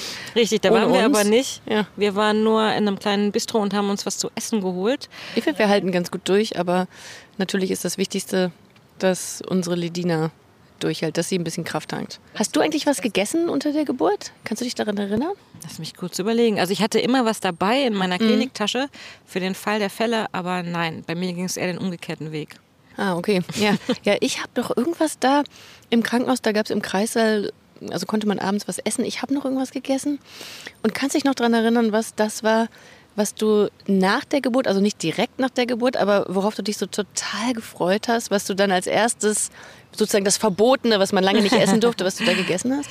Ich kann mich noch sehr gut daran erinnern, dass ich gedacht habe, dass ich ganz am Anfang im Wochenbett ein Glas Champagner trinken ja, muss. Und, das war deine Vorstellung. Ähm, ja. Das war meine Vorstellung, das habe ich dann auch gemacht Ja, und es cool. ist mir gar nicht gut bekommen. Oha, also so richtig okay. gar nicht. Und da dachte ich Mhm. so, okay, das ist vielleicht auch schon ein Vorzeichen dafür, dass mit Kindern wirklich alles anders ist. Dass die Sachen, die vorher gegolten haben, jetzt fällt gerade ein vivantes Mini-Transporter an uns Ja, vorbei. keine Ahnung, was da der drin wohl ist. transportiert. Hm. Dass das alles anders ist jedenfalls. Dass es quasi alle Codes werden umgedeutet Ja. und auch Champagner schmeckt nicht mehr so, wie er vorher geschmeckt hat. Also nicht, dass ich es jeden Tag und so weiter nicht falsch verstehe. Mir hat mein Mann ein Mettbrötchen mit Zwiebeln in die Klinik noch gebracht, noch ins Krankenhaus. Uh. So am zweiten Tag oder so, fand ich schon ziemlich geil. Ich konnte es nicht so richtig genießen, weil ich dachte, rohes Fleisch ins Krankenhaus bringen ist sicher so krass verboten, dass Aber? ich das schnell gegessen habe. Ich weiß auch nicht warum. Es war mir, ich dachte irgendwie, es ist bestimmt nicht erlaubt. Aber ähm, Und du hast es hat gut verzehrt, geschmeckt. Ja, Ja, Oh, natürlich. Krass, du bist so krass. Wir sollten nicht zu lange hier bleiben. Ich habe äh, ein schlechtes Gefühl. Ich habe mein, ähm, mein Käsebrötchen werde ich im Laufen essen. Ja. Käsebrötchen Ja, komm, lass uns okay, lass uns wieder.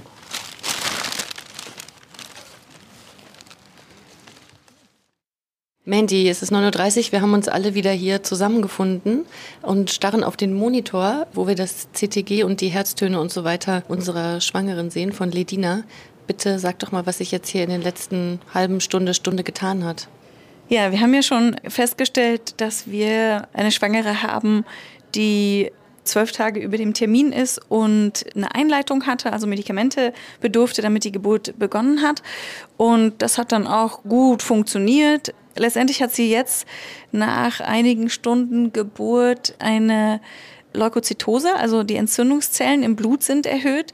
Man sieht es auch im CTG, dass die kindliche Herzfrequenz angestiegen ist. Wie ist denn das, miteinander verbunden? Also wenn man einen Blasensprung hat und leichte Keime oder Bakterien, die Mhm. physiologischerweise auch dort in der Region sind, also an der Vulva und Vagina, wenn die nach oben steigen und das tun sie Richtung Fruchtblase, dann kann eine Entzündung entstehen und die überträgt sich eben auch auf das Kind, dass Ah, ja. es eben die Herzfrequenz steigt. Okay. Und danach sieht es gerade aus. Und danach sieht es so ein bisschen aus. Und was könnte die Konsequenz daraus sein, wenn sich das bestätigt oder vielleicht sogar noch verschlechtert? Also wir haben so mehrere Kriterien. Ne? Also das Kind ist mit dem Rücken nach hinten, der Muttermund, der eröffnet sich so etwas ja, protrahierter, sagt man, also ein bisschen langsamer vielleicht. Und dann haben wir jetzt diese Leukozytose, also die Entzündungszellen, die erhöht sind im Mhm. Blut und das Tachykade CTG, also die kindliche Herzfrequenz, die höher ist. Und es sind so alles so Aspekte, die so insgesamt nicht extrem günstig sind, Mhm. dass wir eine vaginale Geburt in der nächsten Zeit erwarten. Aber wir schauen, wir sind einfach weiter geduldig. Ohne jetzt hier irgendwelche Parallelen zu ziehen als jemand, der sich eigentlich gar nicht auskennt, aber irgendwie erinnert mich das so ein bisschen an meine eigene Geburt. Eingeleitet, lange nichts passiert, Mhm. dann wurden die Werte schlechter, auch das, die Herzwerte des Kindes wurden schlechter. Das lief bei mir am Ende auf einen Notkaiserschnitt hinaus. Mhm. Ist das ein Szenario, was hier auch irgendwie erwartbar ist oder im Raum steht? Mm, Im Moment nicht, aber wir haben so mehrere Kriterien, die vielleicht darauf hindeuten, dass wir einen Kaiserschnitt benötigen. Aber schauen wir mal. Wir warten jetzt einmal. Wir müssen Okay. noch Geduld haben. Sieben Stunden im Kreissaal. So, jetzt ist es 10.26 Uhr. Da kommt Hebamme Katharina und wir können uns mal über den aktuellen Stand besprechen. Hallo Katharina. Hey, also ich habe eben noch mal vaginal untersucht und es ist jetzt fünf bis sechs Zentimeter und die Geburtsgeschwulst ist deutlich dicker geworden. Mhm. Also der Fortschritt relativ ne, langsam. Sie hat starke Schmerzen im Rücken und meine Idee war jetzt, das habe ich mit ihr auch schon besprochen, so ein Manöver zu machen, so ein Gutschwagermanöver, ihr das Becken hoch zu mobilisieren, Mhm. in eine Kerze und so ein bisschen zu rütteln in der Hoffnung, dass das Baby da noch mal so ein bisschen Abstand nimmt vom Becken. Und was ich halt selber noch nie gemacht habe, wollte ich dich fragen, ob du dir das vorstellen kannst, diesen Kegelkugelhandgriff, also Mhm. einfach vaginal einzugehen und das Köpfchen nochmal wie so rauszuschieben aus dem Becken mit drei Fingern und das, wenn es sich lösen lässt, in so eine richtige Position einstellen lässt. Mhm. Das klingt gut. Der Rücken ist eben immer noch am Rücken der Mutter. Also wenn es jetzt geboren würde, dann wäre es ja eine Sternengucker. Und ja, dann versuchen wir das mal, oder, Katharina? Ja, lass uns das probieren.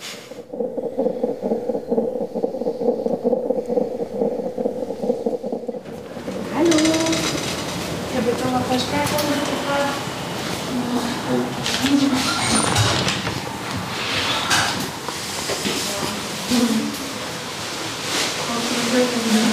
Und zwar mache ich dafür das Bett einmal ganz flach. Nicht wundern, das fühlt sich erstmal so richtig äh, so wie rückwärts. Achso, oder hast du das? Genau. Jetzt machen Katharina und Mandy die beiden Manöver mit ihr. Ja, ist das okay für euch? Der Papa hilft mit.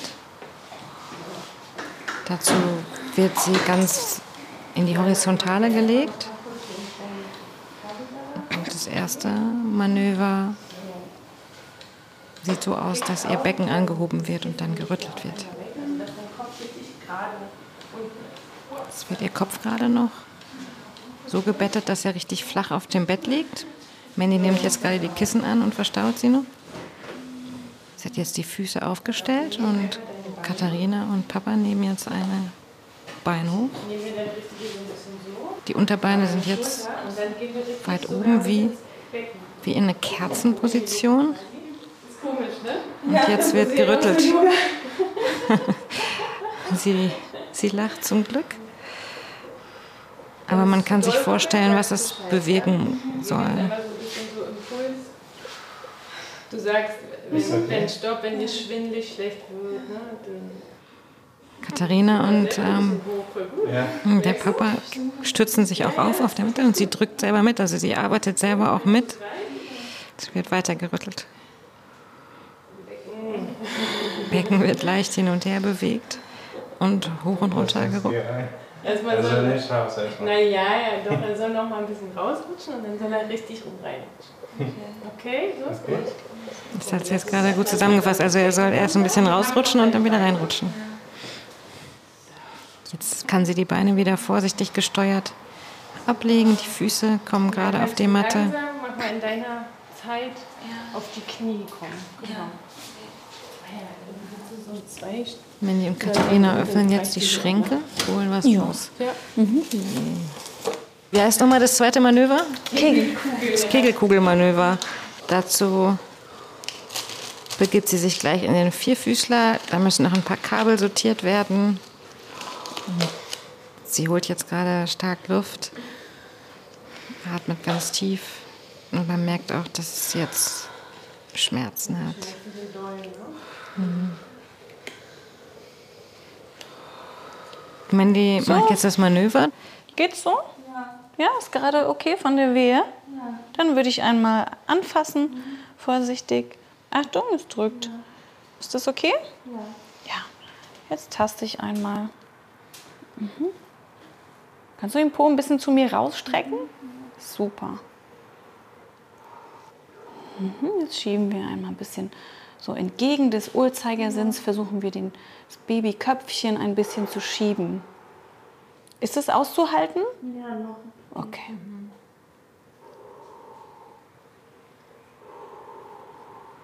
Okay, gut. Jetzt ziehe ich wieder raus. Okay, prima. Dann gucken wir mal. Ja? Sollen wir es nochmal im Ultraschall kontrollieren? Wenn du den Impuls hast, ja. Sonst würde ich jetzt erstmal einfach auf die Seite legen, ja. lagern. Mhm. Schauen wir mal, was das Baby macht. Seite.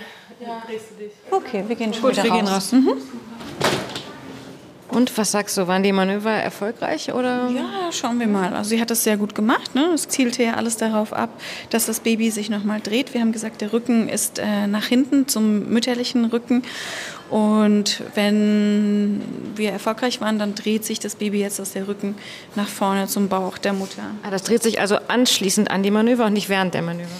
Ja, es wird gelockert und äh, auch ein bisschen wieder nach oben Richtung Kopf der Schwangeren geschoben durch die, dieses Becken anheben. Und dann dreht es sich idealerweise noch mal ein bisschen optimierter ins Becken. Und sie hat es ja extrem tapfer mitgemacht. Das war ja wirklich der Wahnsinn. Und sie hatte aber dennoch Schmerzen. Das konnte man ja ansehen. Sie hat Wehen, genau. Sie hat richtige Mhm. Wehen jetzt. Genau. Das heißt, die PDA wirkt zwar noch, aber die Wehen merkt sie trotzdem. Genau, die Wehen merkt sie. Das ist ja oft so, dass die PDA nicht komplett alle Wehen und Wellen ausschaltet und das ist ja auch gut, dann kann sie das gut steuern. Sie hat jetzt auch so einiges hinter sich und jetzt geben wir erstmal ein bisschen Zeit und Ruhe. Neun Stunden im Kreissaal. So, jetzt haben wir endlich einen Anästhesisten erwischt. Können Sie sich vielleicht einmal kurz vorstellen? Äh, Mein Name ist Sven Albert. Hallo. Ich bin Anästhesist Ja, im letzten Ausbildungsjahr. Wir begleiten ja heute eine Schwangere, die eine PDA bekommen hat. Und wir würden gerne einmal von Ihnen wissen, was ist eine PDA, wo wird die angesetzt und was sind da die Herausforderungen? Gehört ja, glaube ich, zu einer schwierigeren Anästhesie, oder? Jetzt, naja, nicht wirklich schwierig. Anästhesie, mhm. also es ist im Endeffekt eine mhm. Periduralanästhesie. Da wird quasi ähm, wie bei so einer Spinalanästhesie der Rückenmarkskanal ähm, beziehungsweise vorm Rückenmarkskanal ein mhm. Katheter platziert und darüber wird dann kontinuierlich ein Lokalanästhetikum und ein Schmerzmittel gegeben, worüber dann die Nerven, die aus dem Rückenmark kommen, dort betäubt werden und dann die Patientin möglichst ähm, keine Wehen hat, keine Schmerzen und auch darüber auch im Zweifel eine ähm, Sektion bekommen könnte, also ein Kaiserschnitt. Und das muss dann ziemlich genau platziert werden. Man muss da ja. zielgenau, ich weiß nicht, wie geht das rein, stechen? Genau, also man ähm, punktiert im Endeffekt im Sitzen meistens dann, also das kann man auch im Liegen machen, aber im Sitzen ist es angenehmer für uns und auch für die Patientin, mhm. den Wirbelkanal und platziert dort vorm Rückenmark, dass man nicht quasi Rückenmarkshaut punktiert, darauf muss man mhm. aufpassen, einen Katheter und versucht ihn dann dort auch zu fixieren, dass er drinnen bleibt mhm. und darüber kann man dann das Medikament geben oder beziehungsweise wird kontinuierlich ein Medikament gegeben, mhm. was dann die Schmerzlinderung sorgt. Und um da besonders gut ranzukommen, gibt es ja diesen Spruch von jetzt machen Sie mal einen Katzenbuckel, oder? Also im Endeffekt sollen sich die Patienten, so wie man es früher gelernt hat, man es nicht machen soll, krummen Rücken machen, damit die Dornfortsätze hinten am Rücken weiter aufgehen und man leichter mit der Nadel reinkommt. Mhm. Okay, und diese Nadel ist wie lang, um jetzt nochmal allen, die zuhören, einen schönen Schauer zu bereiten? Acht Zentimeter. Hat schon mal versehentlich eine Patientin diese Nadel gesehen und hat dann gesagt, nee, nee, doch nicht, ich habe es mir anders Bei überlegt? Mir nicht. Okay, aber Sie kennen Fälle. Ich habe es jetzt noch nicht gehört. ja, okay, gut. Ich glaube, wenn man die ja. haben möchte, dann, dann nimmt man alles in Kauf. Was spricht denn für eine PDA? Weil viele sagen ja auch, nee, ich möchte am liebsten ohne PDA gebären und so. Was spricht denn aus Ihrer Sicht dafür? Also im Endeffekt ist es einfach für eine Schmerzerleichterung. Also natürlich kann man das auch ohne eine PDA machen, dann hat man mhm. aber halt natürlich den Wehenschmerz, den Geburtsschmerz. Jeder Mensch reagiert anders auf mhm. Schmerzen. Der eine findet das stärker und belastender, der andere halt weniger stark. An sich ist es eine gute Sache, weil bei der PDA man nimmt die Schmerzen mhm. und die. Patienten können aber trotzdem noch laufen. Also die Beine sind nicht komplett betäubt, die sind so anbetäubt sozusagen, aber eigentlich so, dass die Motorik noch funktioniert, Sensibilität meistens auch noch und eigentlich nur die Schmerzen hauptsächlich wechseln, sodass Patienten damit dann sogar noch mhm. rumlaufen können. Und das ist eigentlich eine gute Sache.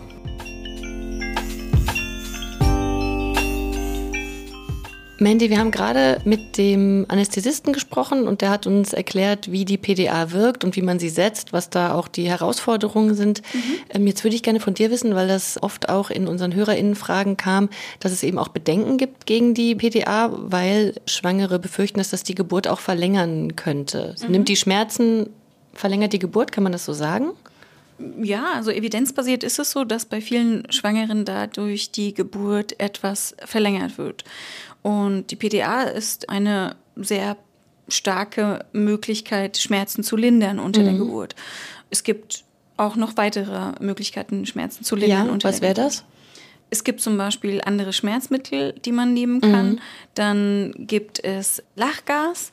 Das macht immer wie unser Oberarzt sagt, so leichte Sektlaune. Mhm. Ja, das kann man Klingt gut. das kann man auch sehr selbstbestimmt dosieren. Dann gibt es das TENS-Gerät. Das ist auch was sehr, sehr Gutes, Interessantes.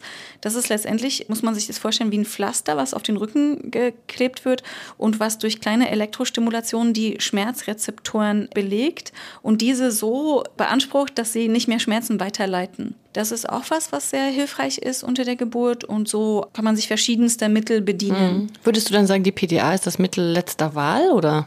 Das kann man so nicht sagen. Es kommt wirklich ganz auf die Person selber mhm. drauf an. Und ich finde auch, man kann nicht das so dogmatisch ablehnen und auch nicht so dogmatisch befürworten. In unserem Fall ist Ledina eine Anästhesiepflegekraft und das ist natürlich, mhm. hat sie einen engen Bezug zu zum Beispiel Rückenmarksbetäubung. Deswegen lag ihr das wahrscheinlich auch nah und sie fand es gut. Und außerdem hatte sie eine Einleitung hinter sich, was starke Schmerzen bei ihr verursacht ja. hat und diese dorso-posteriore Lage, mhm.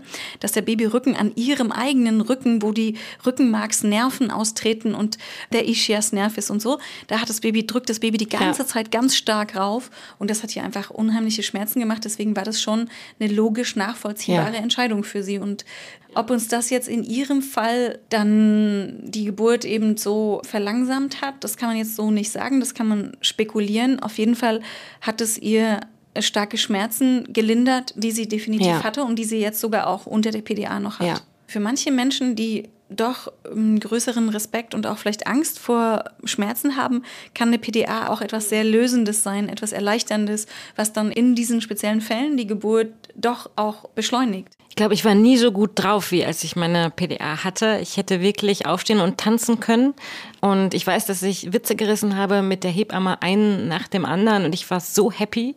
Was mir allerdings sehr schwer fiel, war, unter der Geburt am Ende richtig zu pressen. Ist es oft so, dass es Frauen so geht, dass sie dann diesen Druck nicht mehr richtig spüren und die Richtung, in die sie pressen müssen? Ja, es kommt auch ein bisschen auf die Tiefe der PDA an, die man jetzt auch nicht so extrem gut lenken kann als Anästhesistin, aber manchmal spürt man eben auch nicht, wohin man drückt oder bedarf dann der Hebamme, die einem hilft, auch die Wehe an sich zu identifizieren und die dann auch sagt, so jetzt drück nach unten und dann versucht man eben nach unten zu schieben. So, so ist dann, also diese Betäubung ist dann eben betäubend auch.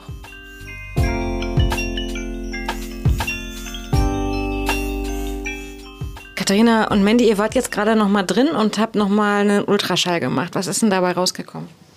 Also der Rücken äh, liegt ein bisschen mehr seitlich, aber nicht so wie erhofft in einer anderen Position. Also ich glaube, unser Manöver hat ein bisschen was gebracht, aber vielleicht nicht so ganz den gewünschten Effekt. Ja, und sie hat einfach weiterhin starke Schmerzen. Also die PDA senkt das, aber ich finde so für eine PDA, die sie hat, hat sie trotzdem starken Druck im Rücken, was auch wieder so ein bisschen darauf hindeutet, dass das Baby vielleicht auch noch in dieser verquerten Position irgendwie eingestellt ist. Und wie lange ist sie jetzt schon eigentlich in den Wehen? Sind es schon über zwölf Stunden? Oh, ich glaube ja. Also vor allem diese Anfangsphasen ne, nennt man ja Latenzphase. Eigentlich sagt man, geht die bis der Muttermund so fünf bis sechs Zentimeter auf. Also offiziell ist sie da eigentlich noch drin in dieser Range. Und diese Latenzphase kann bei manchen Frauen mehrere Tage und Nächte dauern. Bei anderen Frauen ist sie kürzer. Aber sie ist sehr erschöpft. Ne? Mindy, was wäre jetzt der nächste Move, den du empfehlen würdest? Ja, also wir haben ja mehrere so Faktoren. Also mm, sie hat jetzt Fieber, dann der Rücken liegt in dieser dorsoposterioren Lage, also nach äh, hinten. Wir haben eben diese Latenzphase, die schon recht lange dauert, den Blasensprung und eine sehr erschöpfte Mutter auch letztendlich. Katharina würde noch einmal untersuchen und gucken, ob der Muttermundsbefund doch vorangeschritten ist. Und dann besprechen wir uns mit dem Paar, ja, wie es weitergeht mit der. Das heißt, jetzt steht schon eine Sektion, also ein Kaiserschnitt dann auch deutlich im Raum, nicht nur am Horizont, sondern steht jetzt quasi vor der Tür und klopft schon an. Ja, genau. Also das habe ich auch dem Paar schon so kommuniziert. Ich finde es immer voll wichtig, das so transparent wie möglich zu machen, nicht auf einmal zu sagen, jetzt mhm. ist Kaiserschnitt und das auch in Absprache mit denen zu machen. Sie ist aber auch gut damit, dass wir abwarten und dann die Entscheidung treffen.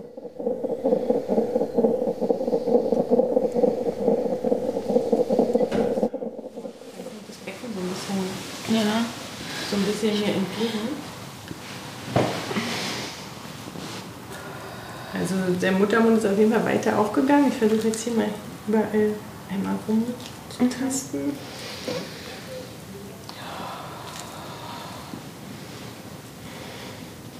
Das ist halt ein ordentliches Hörnchen hier so tastbar, diese Geburtsgeschwulst. Mhm.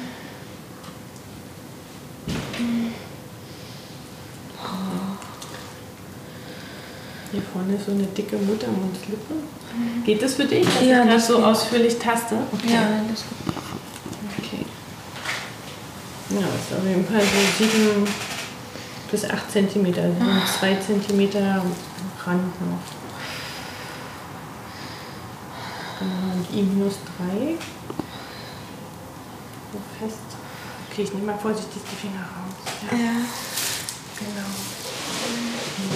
Wir gehen jetzt langsam mal raus, wo sich dann Katharina und Mandy über die Lage besprechen werden. Und ich bin schon gespannt. Du auch, ja. Anna? Ja, total. Das erinnert mich alles sehr an meine eigene Geburt und ich kann mich da sehr gut in Ledina reinversetzen. Das muss schon echt wahnsinnig anstrengend jetzt ja. für sie sein nach so vielen Stunden. Es ist erschöpft. natürlich jetzt vorwärts gegangen, aber sie wirkt sehr erschöpft. Ja, Katharina, Jetzt ist es doch vorangegangen mit dem Muttermund. Ja, ich bin ehrlich gesagt, ähm, äh, weiß ich jetzt nicht weiter. Es geht langsam voran. Wir sind uns einig, glaube ich, dass es viele Kofaktoren gibt, die vielleicht doch noch dazu führen, dass wir eine Sektio benötigen. Aber im Moment ist es vorangegangen. Ja. Das CDG ist okay. Gut, Also einfach erstmal noch zuwarten und Ja. Ich habe gesagt, dass wir uns äh, besprechen und ich dann zu denen reinkomme. Genau. Also sollen wir sagen, okay, in zwei Stunden. Ähm, äh, wichtig finde ich, dass ja. wir sie nochmal fragen, wie sie sich fühlt, was sie für, ich, ne, was hab- sie möchte auch. Ja, habe ich. Äh, Sie meinte, dass sie sozusagen für beide Wege Hm. ähm, bereit ist und auf unsere Expertise ähm, vertraut. Also mit dem, was wir uns jetzt sozusagen besprechen. Deswegen hat es so eine hohe ne, Relevanz. Und ja, ich kann es gerade äh, nicht. Könntest du dir vorstellen, sie noch so ein bisschen mehr zu mobilisieren, dass sie so ein bisschen läuft noch und Ja, geht bestimmt. Also ich meine, ich habe den Eindruck, sie ist sehr am Ende mit ihren Kräften. Also das gibt sozusagen auch ein bisschen der Partner zu bedenken, dass sie einfach schon jetzt super am Limit ist und das quasi jetzt noch lange dauern wird. Mhm. Also das ist so das, was so ein bisschen dagegen spricht. Ja. Mhm, gut. Ja, okay.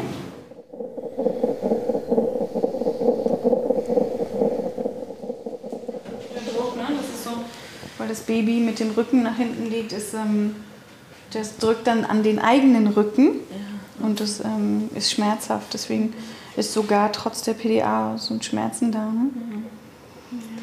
Also wir sind zufrieden, weil der Gebärmuttermund ist aufgegangen. Es gibt einige Faktoren, von denen wir wissen, dass es jetzt nicht so schnell kommen wird demnächst das Baby. Ne? Und deswegen ist so die Frage, wie die Kraft ist und wie ähm, sie beide sich das ähm, einschätzen und möchten. Also ich, Kraft habe ich, um ehrlich zu sein, nicht viel. Natürlich, ich habe das bis zu Ende sozusagen ge- mitgemacht und ich will dann die natürliche Geburt noch mitmachen. Es ist wirklich schade, noch alles bis zum Ende zu machen und dann doch den Kaiserschnitt. Mhm.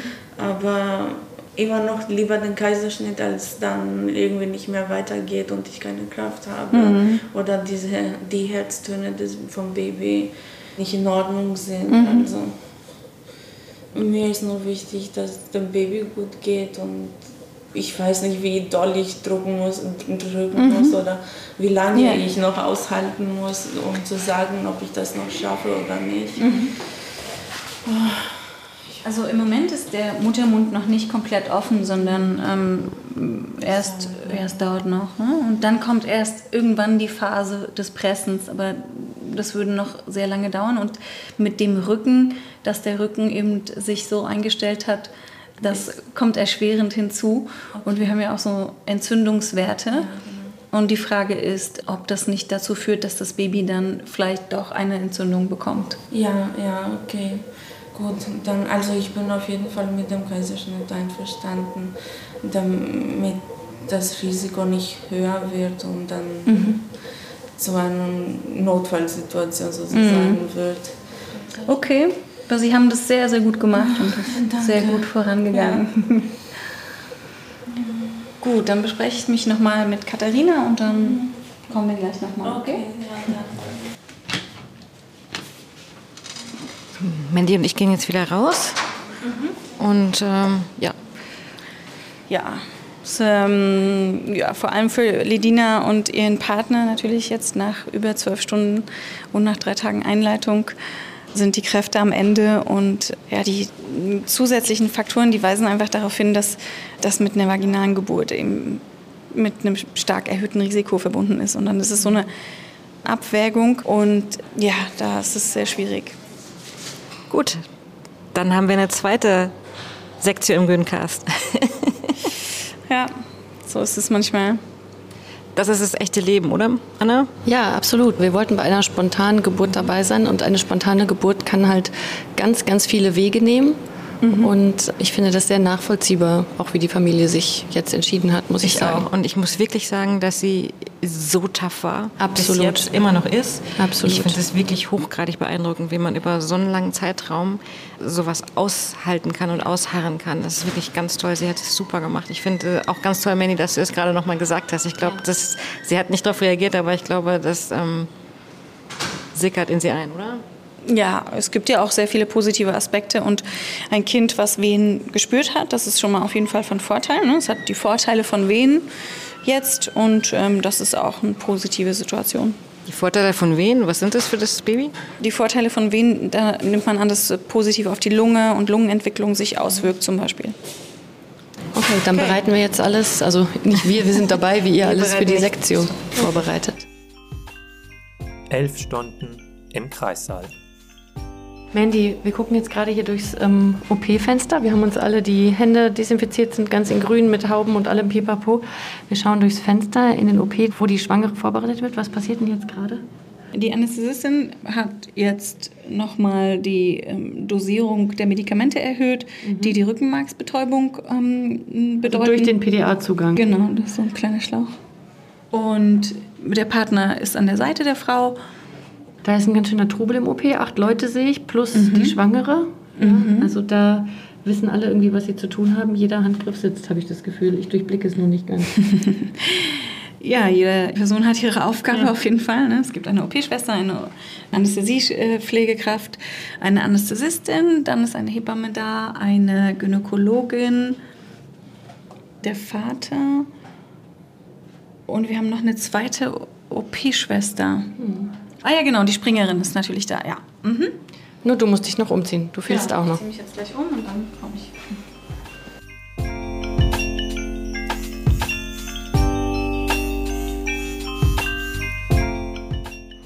14.27 Uhr. Jetzt geht auch für uns die OP-Tour auf und wir gehen rein.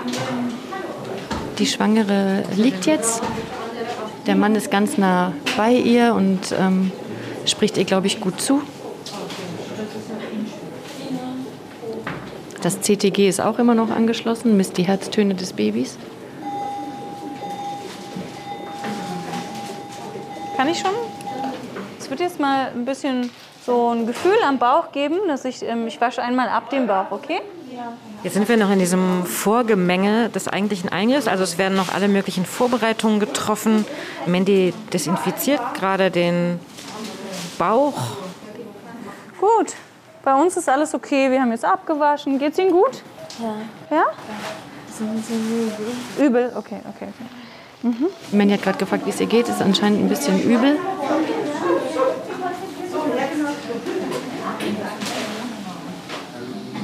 Wir sind auch auf der Kopfseite ähm, hinterm Vorhang. Mit gebührlichem Abstand zum Vater. Können wir dann loslegen? Okay, gib mal eine Pinzette bitte. Hm, Messer. Jetzt wird die Liege, auf der die Schwangere liegt, leicht gekippt, sodass sie ein bisschen zu Mandy gekippt ist seitlich. So, jetzt kann es ein bisschen ruckeln, ja? Jetzt ähm, haben wir die Haut eröffnet. Jetzt, genau, jetzt kann es ein bisschen. Immer eine, ein Klemmchen. Mhm. Mhm. Mhm. Mhm. So hinter dem Vorhang sieht man nur ähm, Mandys Kopf und ihre Schultern arbeiten und man sieht schon, dass sie ähm, ordentlich zupackt. Ja, und auf der anderen Seite spricht der Mann seiner Frau beruhigend zu, die Anästhesistin auch. Das sind wahrscheinlich lange Sekunden. Genau, jetzt sind wir an der Gebärmutter. Jetzt schieben wir ein bisschen. Gib mir mal einen ähm, Tupfer bitte. Achtung, Messer. Genau, jetzt schieben wir die Blase ein bisschen ab von der Gebärmutter. Nochmal den Tupfer. Achtung.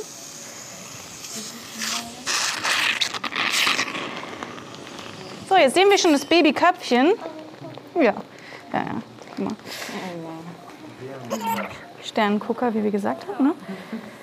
Guck nach oben. Na komm. So. Hey. Oh.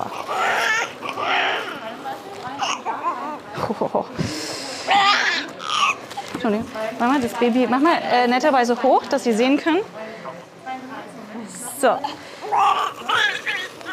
ist das Baby.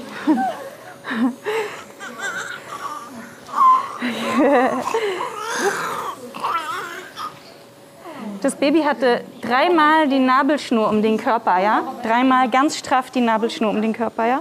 So um die, um die Schulter, um den Bauch, um den Hals, so richtig eingewickelt um das Baby. Ne, ne Baby? Esther, jetzt ist das kleine Kerlchen da. Der kleine Liam ist geboren, unser zweites Günther-Baby. Ich bin ganz schön gerührt. Aber dreimal die Nabelschnur um den Körper ist schon Wahnsinn. Ja. Ich glaube, du musst das Sprechen übernehmen. Ich okay, ich übernehme das Sprechen. in den Augen. Ja. ja, der kleine Liam weint jetzt ein bisschen rum, aber das ist ja super. So, Schere. Möchte der Papa die Nabelschnur durchschneiden? Nein? Okay. Der Papa möchte nicht die Nabelschnur durchschneiden, was ich auch total verstehen kann. Ja, das ist total okay. Jetzt bekommt Bediener das Baby auf die Brust gelegt. Das ist nicht so ganz einfach, weil so viele Tücher da sind. Der Kleine hat die Augen fest zusammengepresst. Und jetzt ist er gleich bei seiner Mama. Dann wollen wir jetzt äh, Klemmchen haben, dann können wir den Uterus nähen. Ist gar nicht so einfach, dann eine richtige Position zu finden, wo er sich hinlegen kann, der Kleine. Herzlichen Glückwunsch. Der kleine Liam ist schon drei Minuten alt. Wir nähen die Gebärmutter immer noch.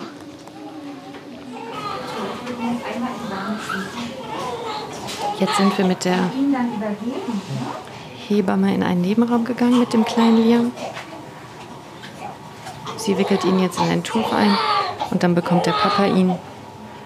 Und um die Mutter wird sich gekümmert. Hat lange gedauert, aber jetzt ist er da. Jetzt hält der Vater ihn im Arm und ich glaube, Ledina kann ihn jetzt das erste Mal so richtig sehen und ich sehe da ein Strahlen auf ihrem Gesicht auf jeden Fall. Ich glaube, es geht ihr jetzt besser.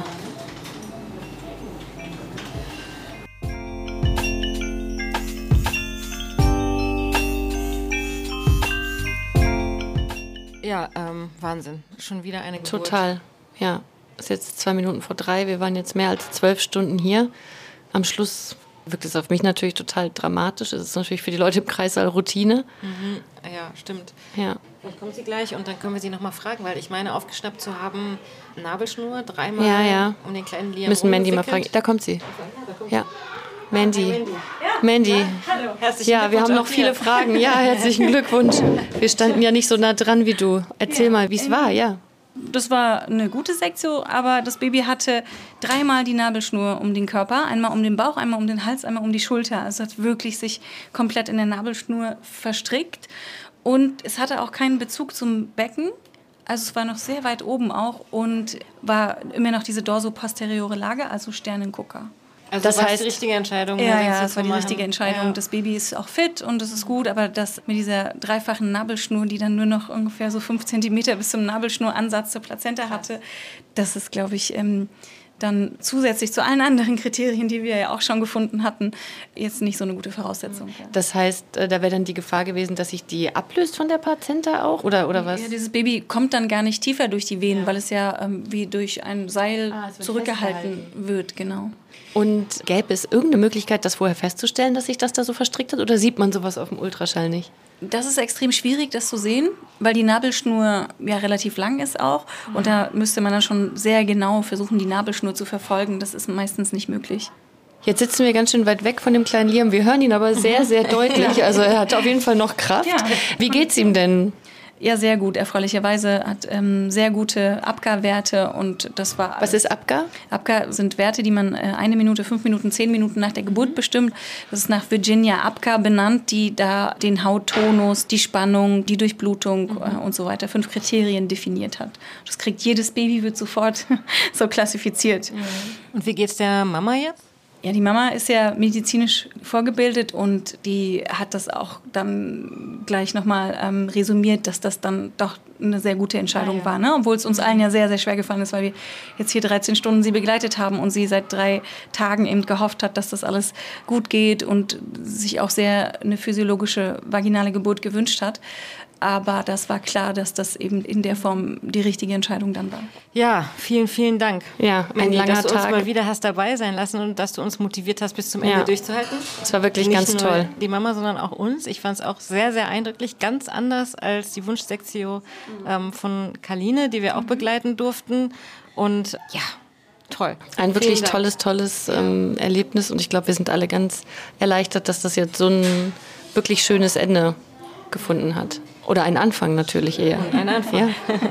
Ja, genau. Ich bin sehr stolz auf euch. Ihr habt ähm, das sehr gut gemacht. Auch ihr hattet eine sehr gute Kondition, ja, dass ihr durchgehalten habt. Alle, jetzt äh, sind wir über 13, 14 Stunden. Das ist schon ganz schön lang. Ja? Also Das stimmt, jetzt stünde uns eine 45-minütige Pause äh, laut Betriebsrat zu. Auch dir übrigens, äh, Markus Lücker, denn äh, du hast uns auch wieder auf ganz hervorragende Art und Weise hier unprätentiös begleitet und äh, hast uns zwischendurch aufgeweckt, wenn wir drohten, hier auf der Couch Ja. äh, einzuschlafen. Vielen Dank dafür. Und äh, ja, ich äh, hoffe, die ein oder der andere von euch hat bis zu diesem Moment durchgehalten, diese etwas längeren Podcast-Folge. Gebt uns sehr, sehr gerne Feedback. Schreibt uns äh, über unseren Insta-Account oder an güncast.tagesspiegel.de. Uns bleibt nur noch Danke zu sagen. Ja, vor allem den Eltern, m, die uns erlaubt haben, dass wir dabei sein durften. Ledina und ihr Mann. Und denen wir natürlich jetzt alles, alles Gute wünschen für diese tolle, aufregende neue Zeit, die vor ihnen liegt. Und Liam, wenn du irgendwann an deinem 18. Geburtstag das hören solltest, grüßen wir auch dich an dieser Stelle ganz herzlich und hoffen, dir geht es gut.